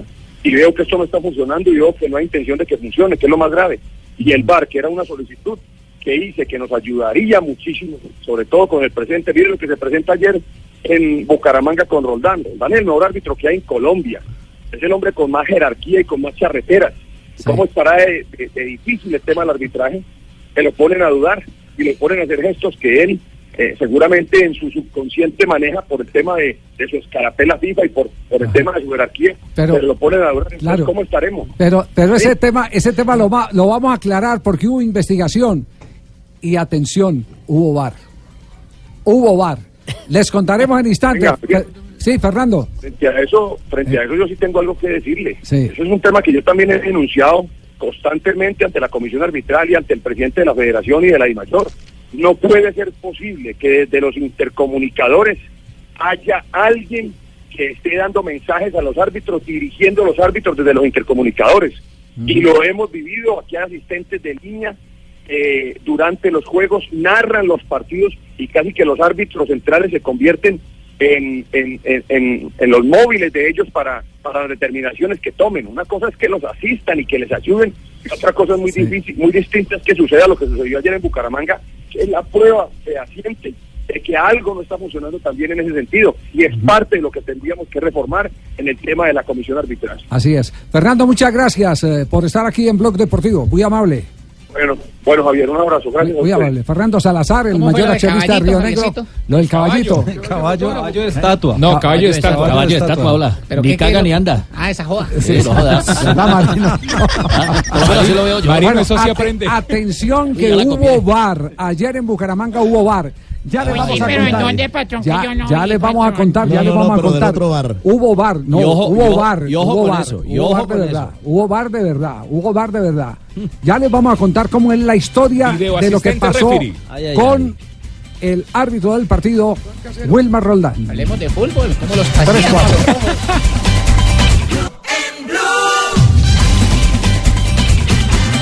3 de la tarde, 9 minutos, estamos en Blog Deportivo. Rafael, hubo bar entonces. Se confirma que hubo bar. Quiero, quiero, quiero hacer una observación. Quiero hacer una observación. Para mí el movimiento que hace eh, Roldán eh, no es el movimiento completo que exige el método para indicarle a los jugadores que está en revisión o que se decidió a través del bar. Lo que pasa es que ahí lo traicionó el subconsciente, ¿no? Sí, sí, sí. Intentó, pero no, Sí, no. Sí, y- pero- y- pero, pero- yo tampoco le veo tanto problema a la, No, a- a yo- la acción. Eso no Sí, es. sí. eh, O sea, el gesto como tal- no, él puede, él puede decir, sí, yo lo, yo lo, yo lo hice, pero fue me subconscientemente salió, sí. porque yo trabajo mucho a nivel internacional Claro. y lo Tengo la mecánica. acostumbrado, tengo la mecánica. Además, entonces porque eso el, no- el eso además lo- tampoco lo- es. dos veces. Uno es como al aire en solitario y luego al arquero. Es como que le indica. Eso, eso, él No, también, pero- él también pero, puede ah. decir, él también puede decir, la seña que yo hice como un televisor no era un televisor, sino era que reanudaban de 5 con 50. O sea, que sí, claro, decir, como fuera "Abra- juego. ábrase y no admito reclamos. Sí, sí, claro, claro. O era una tablet, era no es- una Para tablet. mí ese no es el problema. No, no, el Para problema, mí sí. el, prole- el problema es que ese subconsciente, miro a Cuadrado. ese subconsciente está ligado a una decisión, a un procedimiento que se dio en el partido y que es el que hay que revelar. Eh, Rafael Sanabria ha investigado y con qué se ha encontrado, Rafa. Mire, él cuando va hacia el centro eh, es- comete un error y es que uno como árbitro lo primero que tiene que hacer es voltear por la derecha por donde tiene su asistente y antes de señalar mirar qué hace el asistente. Entonces el asistente lo primero que hace es correr hacia el centro. Cuando corre hacia el centro esa es la, señal que indica que hubo gol que es legal la anotación. Entonces, si yo respaldo y, y señalo el centro, eh, estoy como árbitro central dando el gol. Pero cuando veo que se van los jugadores del equipo rival a protestar y que se meten del banco técnico de Santa Fe a protestar la acción, lo primero que tengo que hacer es ir a respaldar a mi asistente y separar a un par de jugadores con, un, con dos tarjetas amarillas y de pronto es alguna expulsión del banco. Y me quedo con él y, y mando a la gente, ya, ya gol, no había fuera de juego y punto, sale, chao. Pero él no hizo eso, él se fue para el centro y dejó al asistente solo. Entonces, con toda esa jauría de jugadores protestándole y del banco le dicen al asistente, le dicen, la televisión está diciendo que es fuera de juego. Entonces Roldán le está preguntando a él, ¿usted está seguro que la anotación es legal? Y él le dice, en primera instancia, sí, fue legal, no había fuera de juego. Entonces le dice, hombre, ¿está usted seguro que es Le legal? reafirma, a ver. Le reafirma para que le pregunta y entonces ya lo puso a dudar. La muchacho. duda mata, la el duda muchacho, es, mata, el muchacho es. John Freddy Gómez, que es buen asistente, buen muchacho, el, el- el asistente número uno. Que acertó. antioqueño, que Ojo. acertó Sí. en la jugada. Sí. Pero precisamente por todo esto, por la misma presión, él se asustó. Entonces, cuando se asusta, llega y le dice, de la televisión me están diciendo, seguramente el cuarto árbitro le llevó la información, Ricardo García, de la televisión están diciendo que había fuera de juego. Entonces, Roldán fue, habló con él y fue cuando decide invalidar la acción y dar el fuera de juego. Pero cuando ya la televisión había mostrado y había congelado nuevamente, entonces se dieron cuenta que realmente la anotación era legal. Entonces, yo me imagino, es algo que, que- que yo estoy simplemente Sí. suponiendo, deduciendo. Y yo no Le- puedo suponer, dijeron- Rafita. más tarde o en la casa. Entonces, simplemente le dijeron la anotación es, Es gol, legal. es gol. Entonces es No, gol. la Entonces acaba- decidieron no, última no, no, no, la gol. acaba de mostrar la televisión. él- Sí. Entonces, él, él, eh, Claro. hace el movimiento inicial, se queda en la mitad y dice, oye, pero es que no es sí, oficial lo de sí, la sí, televisión sí. porque no es bar. Claro. Lo, lle- lo llevaba de ser, 42 pudo ser así, pulgadas y terminó en uno de 26. ¿No era que el no gol era tan VAR. bonito que él decía que lo quería ver en televisión otra vez? Este fin de semana, en Los Informantes, Es el gol de estaremos Núñez, de mostrando detalles Sí. de toda la investigación. De Rafa Sanabria. Hay, hay, hay una cuenta internacional que es muy buena que de Twitter, árbitro internacional, eh, está eh, trayendo un, un ejemplo de algo que sucedió hace un mes, aproximadamente un mes y algo, Brasil, en. Brasil, en Sí. Brasil, donde Sí. invalidan una, un partido donde lo repiten precisamente por estos problemas, por estos inconvenientes. ¿Por qué? Porque hubo interferencia externa también. Pero- Le avisaron por la televisión al cuarto árbitro. Pero, no, ¿quién, no, pero, no, qui- pero ¿quién confirmó? Entiendo que fue que vieron el video. no sé, Javi, y se, porque no he apoyan- visto y la- se apoyaron el video sin ser bar. Claro. Entonces, eso sí está Es una prohibido. interferencia externa, Eso sí está sí. prohibido. Pero aquí, ¿Cómo ¿quién, lo aquí, comprueban? aquí ¿quién, puede, con- ¿quién vio al cuarto hombre yendo a- al monitor de televisión para Al, al menos que, al menos que Pasó a lo los- mismo en el Mundial 2006. Sí. En, la, en la final de Alemania, ¿se acuerdan? El Claro, la de Elizondo, a claro. Zidane, o de Zidane a Materazzi. A Elizondo le, le, le abrisa el cuarto árbitro. Medina Cantalejo. viendo el monitor. Claro, el, pro- el problema es que no está autorizado eso, digamos. Es, Claro. es irregular el procedimiento. Bueno, pero que hablen los es protagonistas al menos, qué carajo. Oiga, que hablen los jugadores, yo qué sé. Sí. Ay, Javiercito, que hablen los que estuvieron ahí en la cancha. Sanabria ¿Cómo, de un cómo televisor quién? A ver, hablar. ¿quién, quién? ¿Cómo quién? Por ejemplo, le tengo apreciado. Habló de esa joda del ¿Ah, mar. sí? ¿Ah, sí? Creo que todo el estadio lo vio que, que en línea levantó la banderola, ¿no? Si fuera sido Santa Fe, no sé qué pasaría. Ahí se las dejo. No la levantó. Mi amigo Leider, le mando un abrazo. No la nunca levantó. levantó el Nunca Nunca, el nunca, banderín. Leider. Creo que el abrazo suyo es muy Nunca, nunca. Sí, sí, no me alcanza. Igual que Acá Fabito, tengo a pero- Giraldo también, si pero, quiere. pero, pero El nunca levantó el banderín. El muchacho fue seguro desde el comienzo. Javiercito, acá tengo a Carlito Giraldo al lado si quiere que haga un análisis ¿Qué- y hable del arbitraje. qué dice El Carlito entrenador Giraldo, del pues? Bucaramanga. Claro, véalo, acá está Carlito Giraldo. ¿Qué opina, Carlitos? Se veía muy vivo los colores, el rojo pasión, así rojo, uh, el rojo del Santa Fe con el amarillo, pues, el que, no el es- que el no, amarillo el del, Bucaramanga, además siempre me ha causado curiosidad es el letrero que llevan adelante los jugadores de fresca leche, como que, ay, no sé, algo me pasa, bueno, en fin, eh, este es buen otro partido, Carlos y, Roldán, eh, el árbitro, pues, no sé, él le estaba haciendo como señas a alguien, no sé, como de un televisor, como, yo creo que era como preguntándole qué tal se veía, si estaba chusco, si estaba feo, si estaba bonito, se veía en televisión, porque pues, ajá, o sea, muy futbolistas y todo, y muy árbitros y todo, pero ay, todos nos queremos ver divinos, ¿para qué? Sin duda alguna, ahí está No, Carlito Giraldo. no, no, no, Ese, Pues es este el ¿Cuándo me va a homónimo. Este es el de la red. Este es Carlos Giraldo, de la red. Se equivocó de teléfono, Pingo. Usted llamó al que no era. Llamó al que no era. ¿Cuándo me vas a entrevistar a Ese mí? es el de Francia. Yo me la paso oyendo la red. No, usted, está, confundiendo la cosa porque, bueno, nosotros Era también hablamos Carlitos de Giraldo, fútbol, hombre. Porque Bueno, nosotros nada. encargado. Pingo, cambie el teléfono. Ese no es el Carlos Giraldo. Jonathan le pasó el que no era. Equivocado yo, entonces, para sí. madre. Pero sí hubo, sí hubo un hecho que vale la pena destacar. Eh, eh, Arley está en la ciudad de Bucaramanga. Eh, eh, vale la pena escucharlo. Aquí estoy Javier en todos los no, no, rincones no, de Colombia. Homónimo. Este es Durán. Ah, es Este Arley Arley. Durán. Es que yo estoy listo ya que no habla JJ. No lo No, este es Arley, Ah, Arley bueno. Durán. No, no, Ar- usted está en Río Negro y yo en Medellín. Yo- yo hablo conclusiones. desde Medellín. Conclusiones, Arley.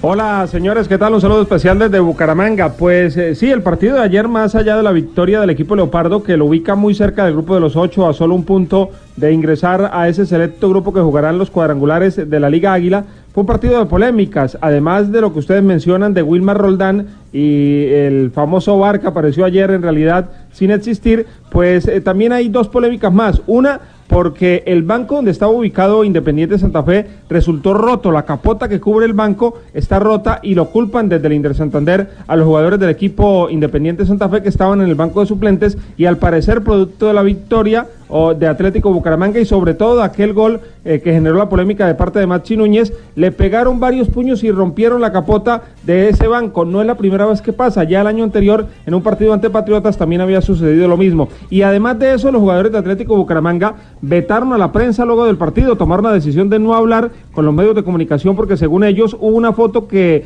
se eh, subió la semana anterior a redes sociales eh, donde se decía que algunos jugadores del equipo Leopardo estaban tomando y estaban en casinos. Sin embargo, llama la atención porque esa foto fue subida por parte de una cuenta de hinchas y además no se muestra ninguno de los jugadores del equipo Atlético Bucaramanga. Veremos qué pasa. El cierto es que lo cierto es que hay veto de parte de los jugadores del equipo Leopardo a la prensa santanderiana. Un abrazo especial, Arley Durán.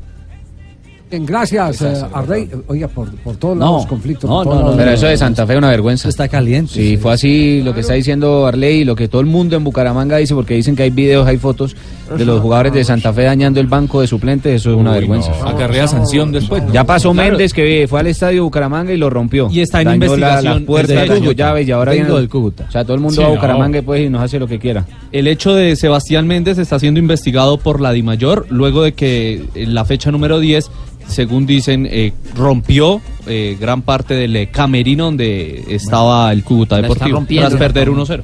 Muy bien, eh, quedamos, quedamos eh, a la expectativa que va a pasar. Este, Eso- eso este hecho ya fue informado. ¿Qué dice Yamit? ¿Cómo es? Porque, No, hoy no le entendemos nada porque Marina no, no está No, por, aquí. por ejemplo, eh, Sebastián. Sebastián, Sebastián, Sebastián, Sebastián, Sebastián. le traduce. Sebastián, ¿Nos puede hablar no, me dice, más clarito? No, me dice que Marina está para traducirle. sí. Marina está para traducirle. Eh, Marina, yo no sé de qué se trata, o sea, voy a dar una, vamos al grupo de saco.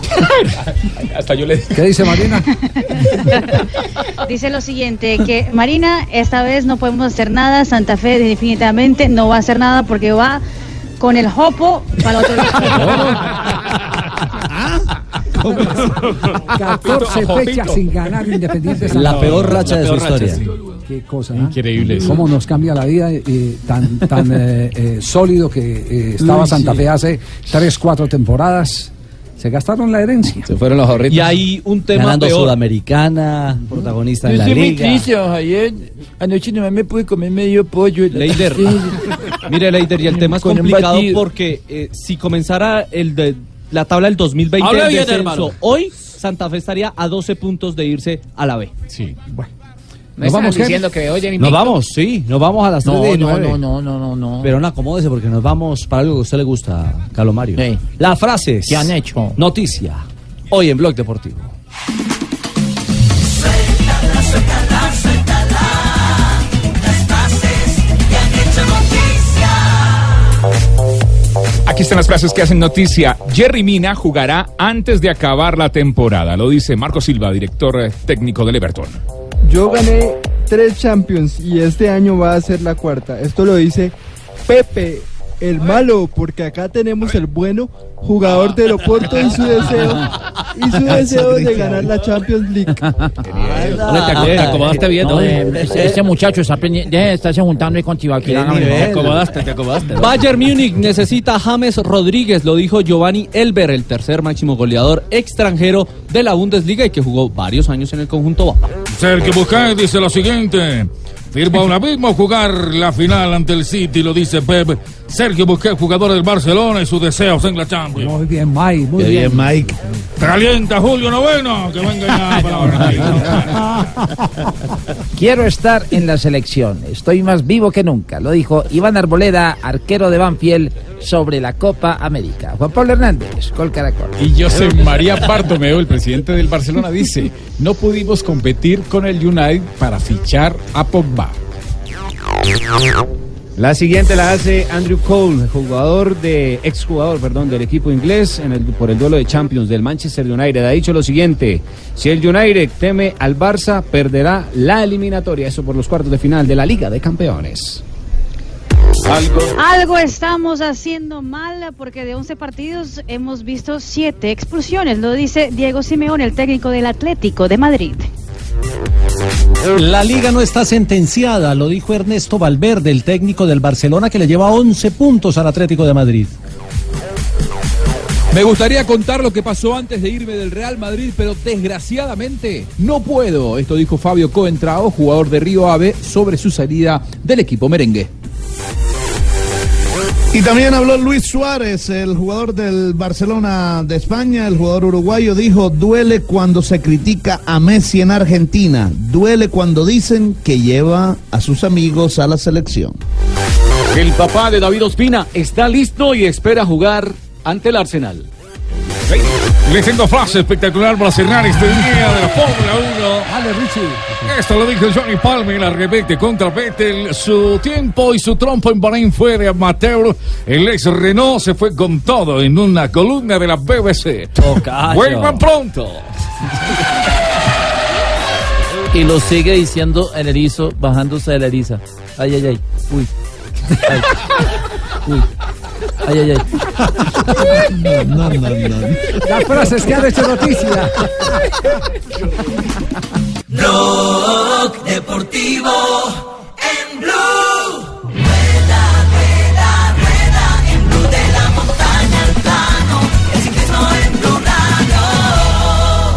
Viviani. No, no, no, ahora contemos la historia. Aquí está Daniel Martínez.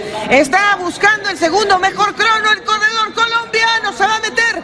Aquí está Daniel Martínez, segundo en la clasificación general. Bravo, esto es lo que esperábamos de Dani Martínez. Ya nos lo exhibido. Carrerota de Daniel Felipe Martínez en el Impresionante inicio de lo la que ha logrado Daniel al- Martínez. Un momento, JJ, dispénseme usted. Que Daniel Martínez ha hecho una linda etapa hoy, lo que la gente estaba esperando. Y esto es impresionante. Perdón, sigue, Tranquila, sigue JJ. tranquila, Yo me calmo un poco para que Venga. tú eh, comentes un poco lo que pasó con este ciclista colombiano. Bueno, después de dispensarte te cuento que ha sido una carrerota de Daniel Felipe Martínez, hoy por hoy el mejor hombre al crono que tiene Colombia en el ciclismo mundial. Ha conseguido el segundo lugar el inicio de la vuelta al País Vasco era una contrarreloj con ascenso al final sobre 11 kilómetros 300 metros. Ganó Maximiliano Chadman, el alemán del Bora, con 17 minutos 10 segundos. Daniel Felipe Martínez fue segundo a solo 9 segundos de Chadman. Le ganó a Kiatowski, le ganó a La Filip, le ganó a Adam Jay, le ganó a Patrick Conra, a Ionis Aguirre, a los especialistas del crono, a Geraint Thomas, le ganó por 21 segundos. Es decir, está en su gran dimensión Daniel Felipe Martínez, que viene de ganar una etapa eh, histórica en eh, la París-Niza y que se convierte en el referente. Es el campeón nacional de Colombia en crono. Fue el quinto y fue el mejor colombiano en la crono de la París-Niza. Hoy fue segundo, el año pasado había sido sexto en la crono de la Colorado Classic. 21 en el Tour de Francia, décimo en California, 14 en el Tour de Ruanda y segundo en el Campeonato Nacional. Quiere decir que viene progresando este chico de apenas 22 años, que es hoy por hoy el jefe de filas del EAF Education First al lado de Rigoberto Urán, que sigue recuperándose de su lesión, pero que tiene en Martínez un gran futuro este equipo. Oiga, y qué también generación la que viene, ¿eh? Qué generación. No, es que ya- Sosa, ya no es Egan, Martínez. Soto. ¿Ah? Superman, Egan, Sosa No, no, no, no. Y, y los que vienen. Soto. Hay un chico Higuita que anda muy bien corriendo por el eh, Euskadi.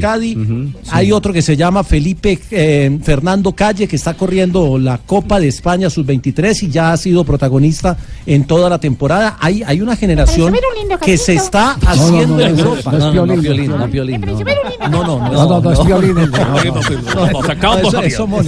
Trabajado toda la vida contigo te Piolín. Toda la vida Piolín. Y entonces eh, siga Jota.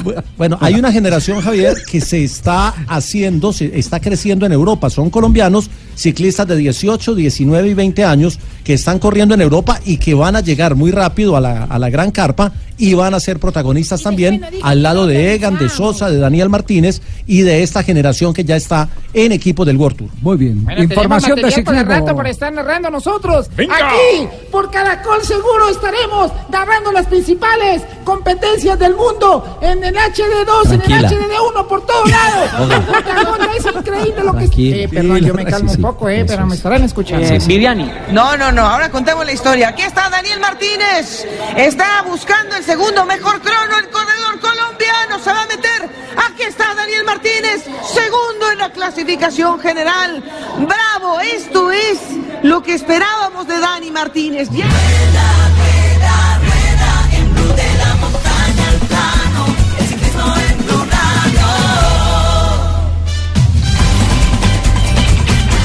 Tenemos las 3 de la tarde, 29 minutos. Una buena noticia del fin de semana.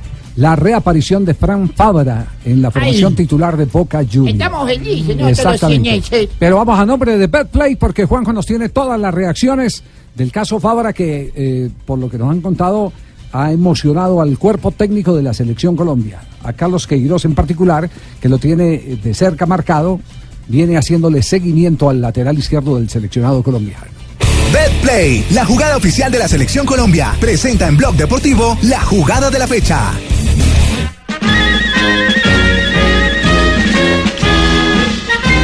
Vamos, Ruperto, cante, cante. Vamos, Ruperto, cante, cante.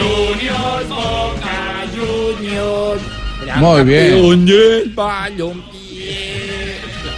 despierta en nuestro pecho esperanza, amor. Uy, qué raro La entonación es rara, es rara. Es raro. Eh, Boca cerró su participación en la Superliga Argentina de Fútbol este sábado en Mar del Plata a las seis y media de la tarde, hora de Colombia ante Aldo Civi, con un equipo totalmente alternativo en donde la noticia era la vuelta de Fabra. Pero después del partido la noticia no fue la vuelta de Fabra, fue cómo volvió Fabra. Fue la figura de Boca, sorprendió a propios y extraños, no porque no tenga calidad, sino porque hace casi 11 meses que no jugaba y evidentemente eh, lució muy recuperado, fue el mejor jugador del equipo, pasó muy bien en ataque y se llevó la ovación de los 15.000 hinchas de Boca que estuvieron en el Estadio Mundialista de Mar del Plata. Esto decía Frank luego del partido. Verdad, alegría inmensa. Creo que es de, lo- de los momentos que uno espera y desea. Uno siempre quiere estar en la cancha jugando y, ayudando al equipo. Y, ahora que vuelvo, tengo el placer de, de haber- de disfrutarlo y, y ahora seguir aportando al equipo cuando, siempre y cuando me necesite. La intención siempre fue no, no sentir ninguna sensación rara en la rodilla. Una vez se superara, eh, ya estábamos aptos para jugar y, así, así lo siento ahora. Eh, no tengo ninguna sensación en la rodilla. Creo que, que la rodilla está muy sana y, y afortunadamente eh, es una, una buena Yo creo que hay dos grandes ganadores. Primero, eh, el propio Fabra, ¿no? Que fue el que estuvo preparándose y aguantando este mal momento y volvió como volvió. Y el otro gran ganador, no es porque sea un amigo de la casa, es Gustavo Alfaro, que no lo apuró. Recuerden ustedes que Fabra ya fue dos veces al banco de suplentes y eh, ante la ansiedad del público de Boca por volver a verlo jugar, él decía, hay que llevarlo de a poco porque vino de una lesión grande. Esto es lo que dice Fabra sobre el papel de Alfaro. Alfaro tiene su toque, es un poco más, es un poco más eh, reservado eh, en lo defensivo, un poco más eh, atrasado para, para una vez recuperar la pelota todos juntos, tratar de atacar y, y atacar todos juntos. Creo que con Guillermo era un equipo más vertiginoso, pero, pero no, es no, no es bueno ahora comparar los dos equipos. Guillermo tenía su toque y ahora Alfaro le está dando el suyo que con el tiempo. Recordemos que no lleva, solamente cuatro meses y, no es nada fácil eh, agarrar un equipo de la noche a la mañana y ponerlo a jugar bien. Creo que, que de a poco va haciendo lo mejor. Todo análisis profesional el que hizo Fabra, ¿eh? la verdad que se expresaba muy bien y vio muy bien el partido y marcaba las diferencias entre uno y otro entrenador y los estilos de Guillermo y de Alfaro. Atacó en casi todas y atacó muy bien, se lo veía muy ansioso por demostrar lo que vale. Estoy muy bien, me jugó un poco el cansancio, quería atacar en todas, pero afortunadamente es un solo un, calambre ahí a lo último, pero, pero que de, de resto todo está muy bien. Qué bien, ¿no? Lo, lo de Fran maravilloso. Muchas gracias, don Javier. Pues No, ahí no, hacemos no, el lo programa Fran lo Fabra. mejor que es Fabra, Fabra. Fran Ah, Fabra, pensé Fran que Fabra. estaba hablando usted de ¿Usted es el red. único Fran que hay? Pues no. No, hay Ay, mucho, no, pero Javier, se nos están soy yo. metiendo Carlos Giraldo, Fabra, Sí, o sea, sí, Fran, Zafirá. se nos están Sí, metiendo sí. Jonathan Sachin. Puro pelado, marica. No, no, ojo, ojo, ojo. Yo no sé, don Javi. Estoy hablando de la encuesta No, no, de, no, no, no, no. Estoy hablando de la encuesta de. ¿Dijo Alfaro algo sobre Fabra?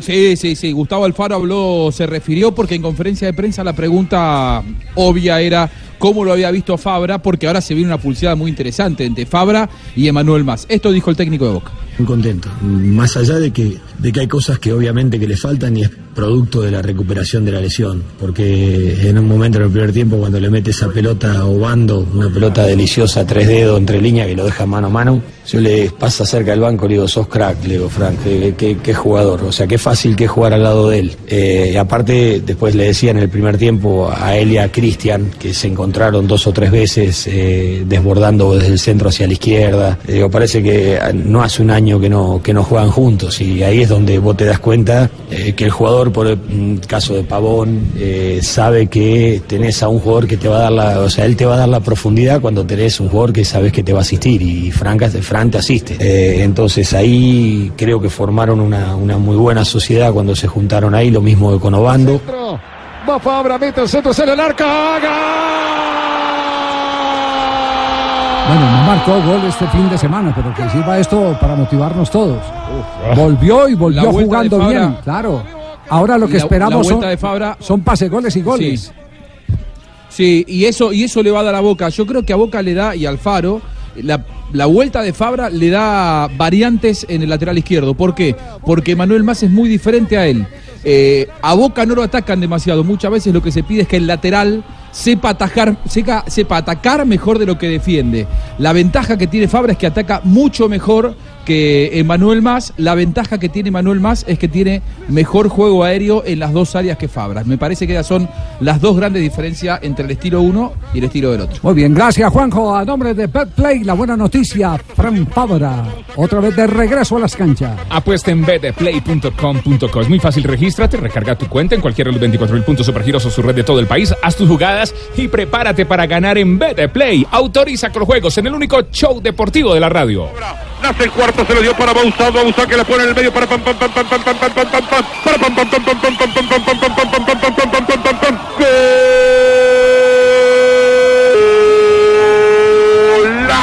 de Boca. Golazo de Fabra. ¡Qué partido el de Fabra hoy! ¿Quién hubiera apostado que uno de los nuestros se convertiría en el goleador de un mundial haciendo historia? ¿Quién hubiera apostado que tocaríamos el cielo en cada salto para que nuestra gente bailara de emoción? Todos los colombianos podemos apostarle a la pasión y la gloria en betplay.com.co. Recarga tu cuenta en los más de 24 mil puntos de chance y apuéstale a la pasión de tu país. Betplay, la jugada oficial de la Selección Colombia. Autoriza con juegos. Tiempo de vuelo a Cartagena. Cinco minutos. Parece ciencia ficción, ¿verdad? Pero ahora puede ser una realidad. Para conocer más sobre lo que se está volviendo realidad, Blue Radio presenta La Nube, tecnología e innovación en el lenguaje que todos entienden. Dirige Juanita Kremer. La Nube, de lunes a viernes desde las 7:30 de la noche por Blue Radio y bluradio.com. La nueva alternativa. Blog Deportivo. 3 de la tarde, 37 minutos. Recordamos la pregunta de reglamento de hoy.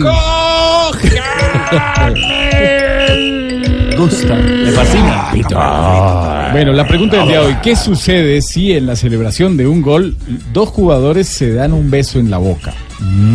Las posibles respuestas, amarilla para los dos, no pasa nada, roja para los dos o simplemente se hace un reporte.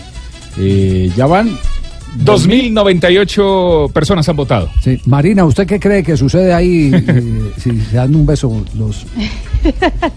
Dependiendo si lo Pues a no. Javier, yo creo que no pasa nada. Pero, ¿qué pasa? Que se respeta. sí. ¿Cómo, cómo está, ¿Cómo está la tendencia? Si ¿Cómo están casados, los echan a los dos.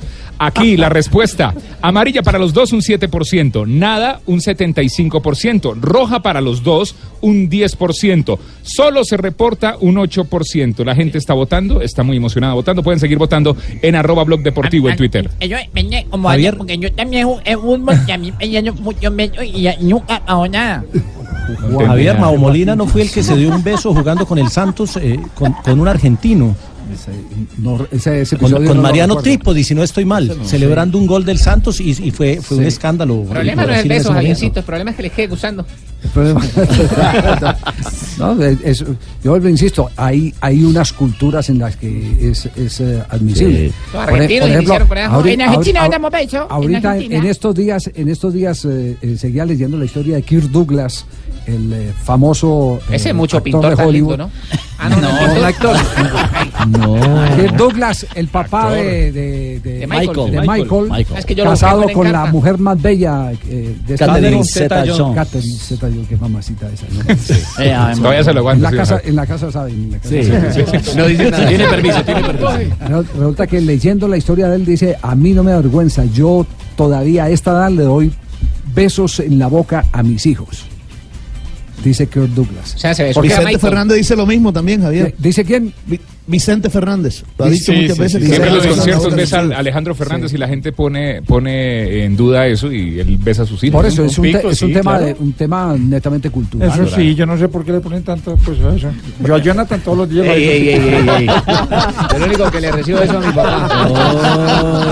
Y a su papacito. A mi, a mi viejo es el único que le, mi papá es el único que le recibo eso. Yo no sabía que le gustaban los besos. Razón está estrenando reloj y todo, ¿no, hijo?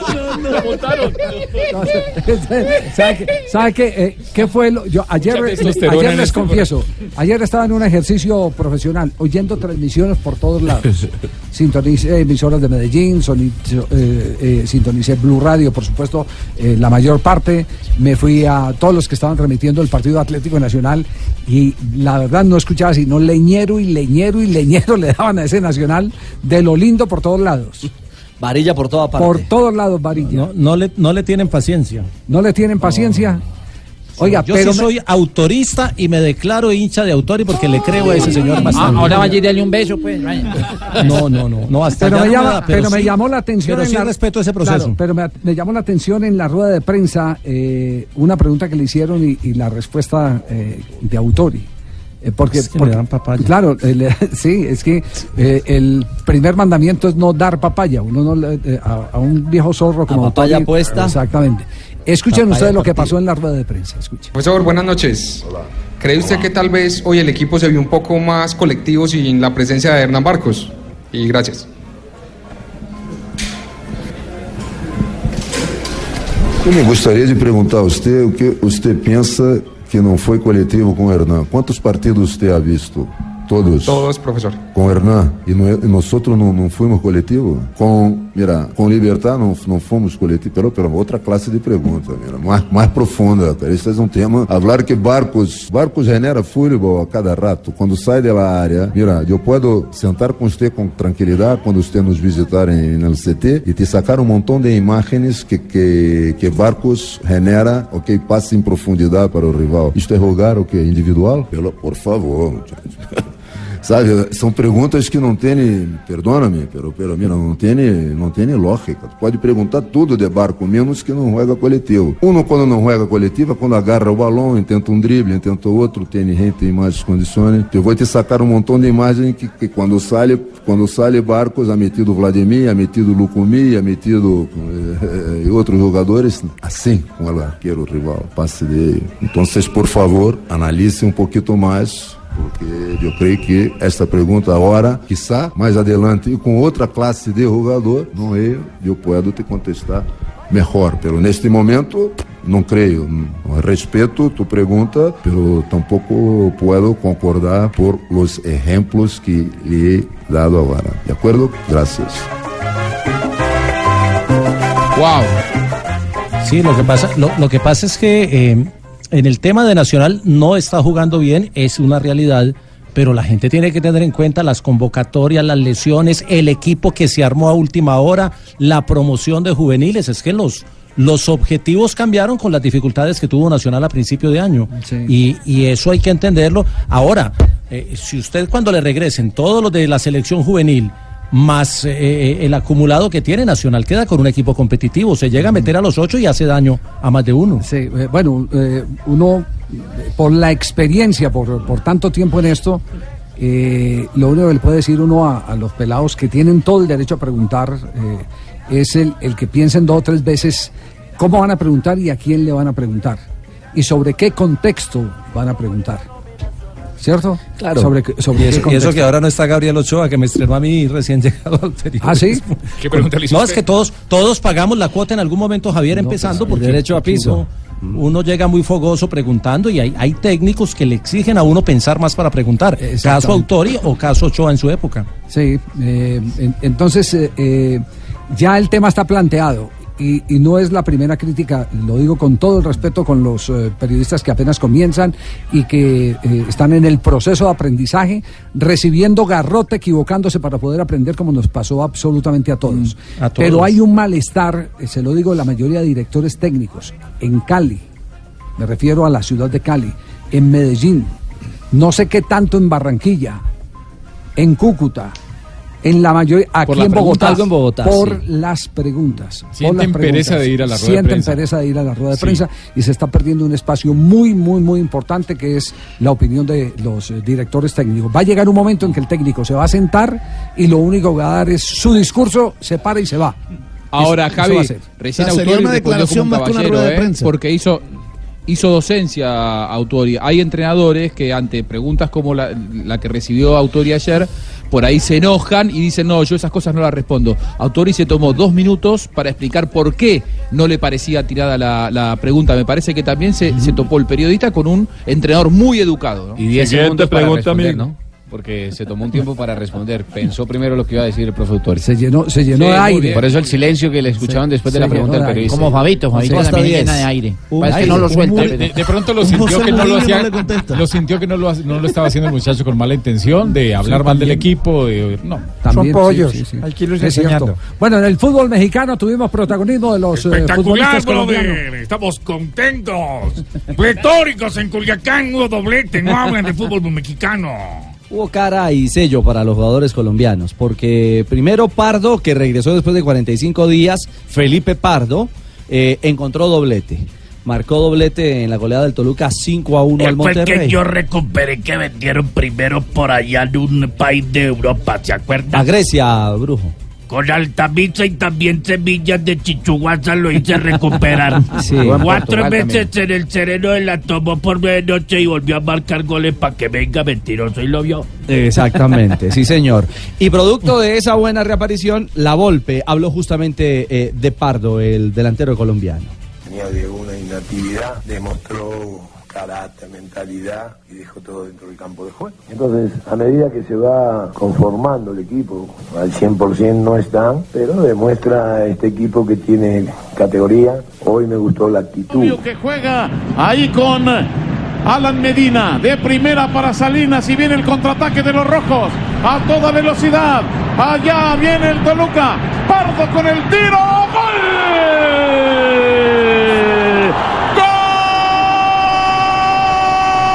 ¡Gol del Toluca! Lo metió Felipe Pardo. El balón está en la red. 2 a 0. Qué bien por Pipe Pardo, ¿eh? Y el segundo tanto del colombiano es importante y están haciendo alusión en todo el mundo porque está atacando el colombiano, se saca el guardameta de cierta manera, pero él lo termina derribando, el guardameta termina derribando al colombiano y el colombiano en vez de esperar a que le pitaran el penalti, se levanta, engancha un defensa que había llegado y termina definiendo y marcando su tanto. Estaba ganoso para encontrar la ruta, la ruta del gol eh, Pardo. Y Pipe Pardo está en el 11 ideal de la fecha número 13 de la Liga Mexicana luego de este doblete, al igual que Julián Quiñones, que también le hizo, hizo dos goles de Tigres a Pumas. El tema, Javier, es que en este partido hubo eh, cara y decíamos cruz. Y la cruz fue de Orlan Pavón, porque eh, dicen que se fue a las, a las manos, a los golpes con el técnico Diego Alonso tras la derrota de los Rayados de Monterrey 5 a 1. Que la cosa terminó muy fea en el camerino. ¿Y, y es simple versión o está eh, ratificada? El tema es que eh, medios como Milenio de México eh, citan a, a Dulio Davino como fuente. El eh, presidente del equipo. Sí, pero luego eh, el presidente sale y lo desmiente. Por ahí decían que, que hubo manotazos, que hubo insultos y no, yo estuve dentro del vestidor, lo que hubo fueron fueron reclamos, fueron fueron este conversaciones de, gente adulta como como para mejorar, para para para entender que eso no debe pasar, pero pero nada más, lo, lo que lo que debe ser y lo que pasó queda ahí en el vestidor. Lo que sí te digo es que no hubo nada fuera de lo normal, no hubo insultos, no hubo agresiones, no hubo absolutamente faltas de respeto ni nada de eso. Este Julio Davino, el, el defensor, el que fue defensor Sí, central, sí. ¿cierto? Sí. Sí. Sí. Hijo, del Davino que estuvo aquí en el fútbol colombiano actuando para Millonarios. El divino, una, no, una novela también que hicieron acá, el del Davino. No, no, ese- ese- Y es el yerno de la Volpe. Ah, es el yerno de la Volpe. Sí, de la Volpe. Ah, vea, por eso. Claro. Técnico del equipo. Bueno, esa es la realidad entonces en torno a, a los colombianos en México, sumado, eh, como lo decía Sebastián, también a la buena actuación de Quiñones, eh, eh, vistiendo la camiseta eh, del, eh, del conjunto de los Tigres. 3 de la tarde, 48 minutos. Nos vamos a ronda de noticias aquí en Blog Deportivo.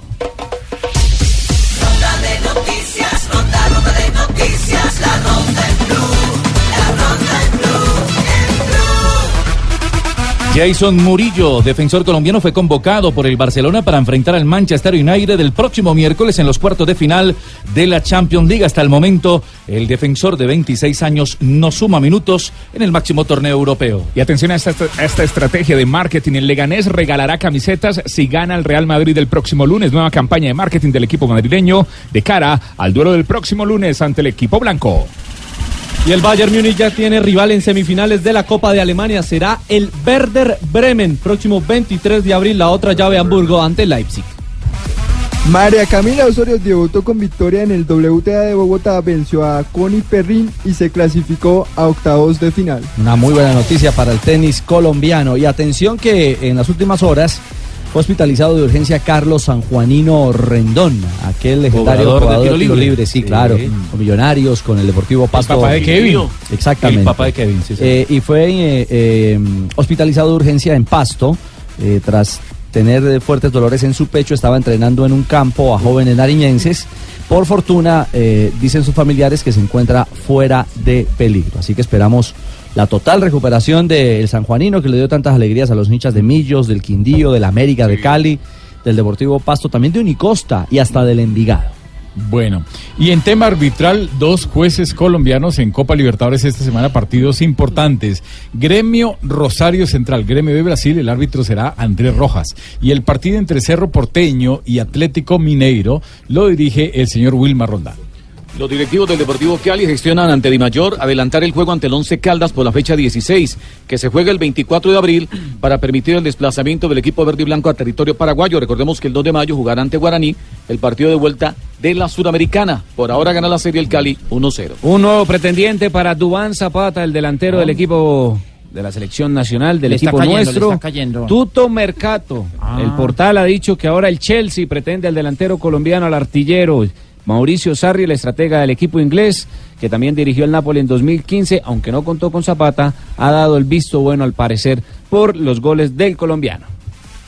Tras disputarse el suramericano de BMX este fin de semana en San Luis, donde Mariana Pajón ganó la válida de ayer domingo, se movió el ranking UCI que da clasificación a Juegos Olímpicos. En la rama masculina Colombia ascendió dos casillas, ahora ocupa el puesto 6 y en la rama femenina se mantiene en el puesto 11 del ranking de naciones. Con estas posiciones conseguiría un cupo Colombia. Obviamente, los cupos se entregarán apenas termine la temporada en marzo del año entrante para definir las 24 plazas por género a Tokio 2020.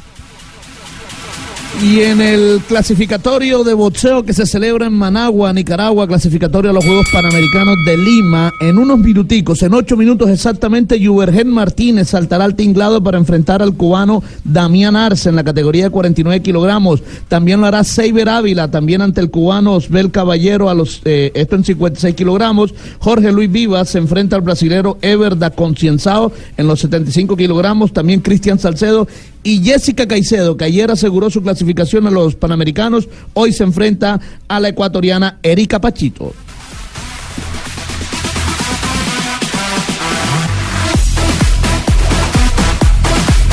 Y también una noticia importante, Eider Arevalo, el colombiano que este fin de semana quedó con el triunfo de los 20 kilómetros en marcha. Esto fue en Portugal.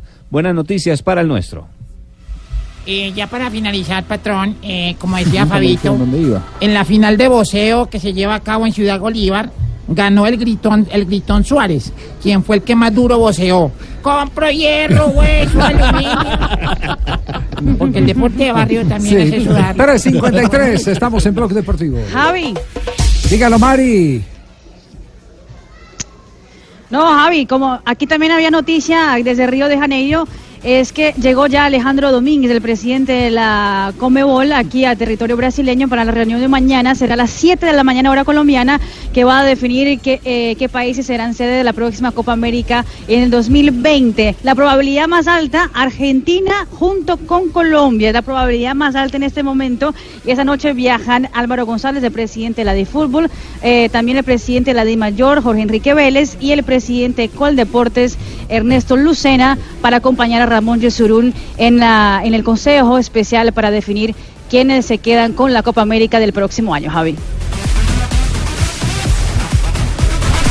Y la Superliga Argentina de Fútbol se pone muy firme con las sanciones a los clubes que eh, no cumplen con los pagos a los futbolistas. Atención porque Huracán, el equipo de Roa, ha sufrido la quita de seis puntos, al igual que pasó con San Lorenzo hace un par de semanas. Ahora Huracán, el equipo de Roa, va a sufrir, una vez que finalice la temporada, seis puntos en la tabla actual y la imposibilidad de incorporar refuerzos pensando en la próxima temporada. Por supuesto que se abre un periodo en el que Huracán en las próximas horas va a presentar su operación.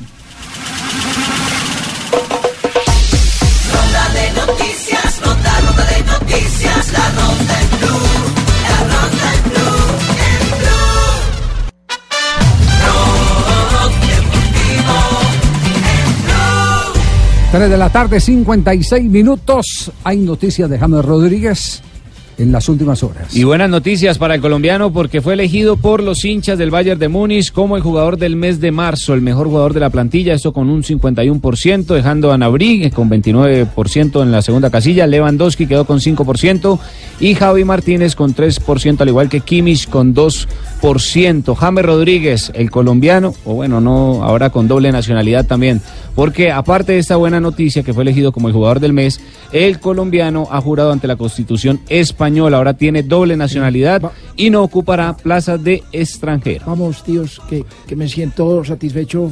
eh, po- po- po- Ya sos esto. comunitario, ¿cierto? Sí. Eh, sí, Javier, un saludo para vosotros.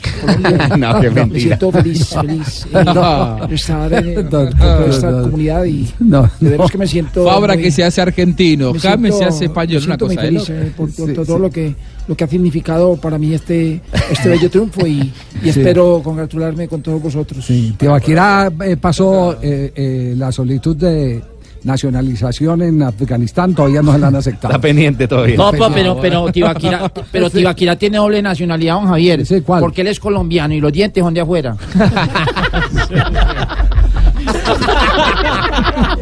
Yo, yo no me, yo no me río. No, no, no, yo no me río de eso. No, no, no, no. Yo de eso no me río. No, no, me río, pero está muy Lo no mismo me dicen de Fabito, Fabito es de Barranquilla y la barriga es de afuera. Sí.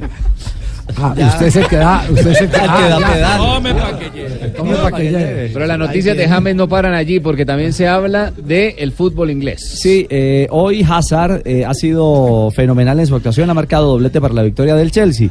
Y aseguran en Europa que James y Kovacic serían las monedas de recambio, más un dinerito por parte del Real Madrid para llevar a este fenomenal jugador, a Hazard del Chelsea al Real Madrid.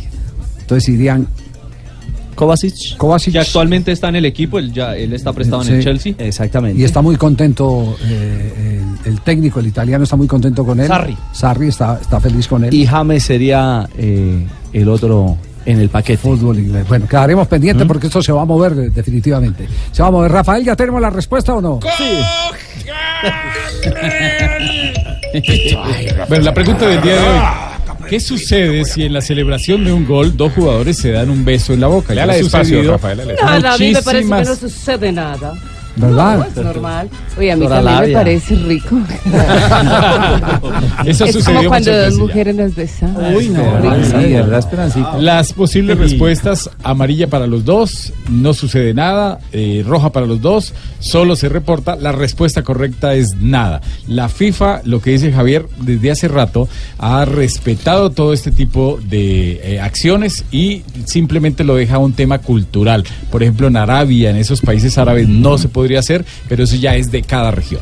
Muy bien. ¿Cómo Bueno. quedó la encuesta entonces? 2.269 personas han votado. eh, amarilla para los dos un 7%, nada un 75%, roja para los dos un 10%, solo se reportará un 8%. Muy gracias bien. a toda la gente y gracias por los comentarios, muy chistosos. Muy amable, ¿sí? Sí. Ah, Bueno, muy bien. Cuatro de la tarde, Marina Granciera, las eh, noticias curiosas, cerrando Blog Deportivo. Muy bien, Javier. Las noticias curiosas tienen que ver primero con una, eh, Gerard Piqué, porque se acuerdan que hace unos eh, ocho días estuvo en un programa de la televisión española llamado La Resistencia y ah, pues estuvo muy chistoso Piqué hablando de, de cosas diferentes. Pero lo que no mostró la entrevista, porque habían partes editadas, es la ciudad favorita del, ah, del esposo de Shakira. Él, que está en catalán, ha afirmado en el programa, en una parte que no fue al aire, que su ciudad favorita es la ciudad de Madrid, que tenía todo el mundo obviamente con la boca abierta porque nada se esperaba que Piqué tuviera como Madrid como su ciudad favorita. Antoine Griezmann fue papá una vez más. eh, su mujer, Erika Choperena, eh, hoy dio la luz a un niño llamado Amaro Griezmann. Y lo más curioso de todo el caso es que eh, nació en el mismo día de su hermana mayor, de Mia Griezmann, que también había nacido un 8 de abril. Y aparte de eso, Javier eh, Carvajal, el jugador del Real Madrid, está saliendo con la hermana gemela de otro jugador del Real Madrid, ¿Con quién? que es eh, con Marco Asensio. Mm, con una hermana de Marco Asensio. Exactamente. Y En apenas, en apenas un día de que salió la noticia en los medios de comunicación en España, ella subió más de 15 mil seguidores en las redes sociales para que vean cómo están pendientes de los chismes en territorio español. Así es, les gusta todo lo rosa en España. Gracias, Mari. Quedamos pendientes mañana muy temprano, ¿no? La tendremos en Noticias señora. Caracol en directo. Exacto. Ay, se cayó. la reunión estaremos pendientes. Ojalá el anuncio se ha hecho rápidamente y la noticia sea pues, tempranito en el día. Muy bien, quedamos pendientes, cobertura de Blue Radio y de Noticias Caracol en territorio brasileño con la designación de la Copa América del 2020. Y llega María Isabel ya para Aquí estoy, sí, eh, cerrar, para entregarle a nuestros compañeros de Voz Populi. Eh, las efemérides están aquí, ya están los compañeros de Blog Populi, que lo vamos a invitar, don Javier, el 20 y dónde? 21 de abril ¿En al? Teatro Astor Plaza, Sí. eh, un evento Blue Radio de Voz Populi con todo su elenco en el Astor Plaza. Astor Plaza. Sí, en el sábado maravilla. 20 y domingo 21, todo el elenco y dirige don Tarcisio Maya. Es un evento de don Tarcisio Maya, como dice. él. bueno, muy Sí, bien. En un día como hoy, en 1950, nació el exfutbolista polaco Gregor Slato. ¿Recuerda el calvo? Sí. Máximo goleador del Mundial de 1974. En 1966 nació Lomar do Nascimento, conocido como Maciño, el futbolista brasileño que jugaba de volante y fue campeón del mundo en Estados Unidos en 1994. En 1986 nació el lanzador venezolano Félix Hernández, seis veces asistente del Juego de las Estrellas y primer jugador de su país en lanzar un juego perfecto. En el 2001, Boca Juniors derrota 3-0 a River Plate por el torneo clausura con tantos de Hugo Ibarra, Guillermo Barros Esqueloto y Juan Román Riquelme, quien hizo su famosa celebración del Topollillo.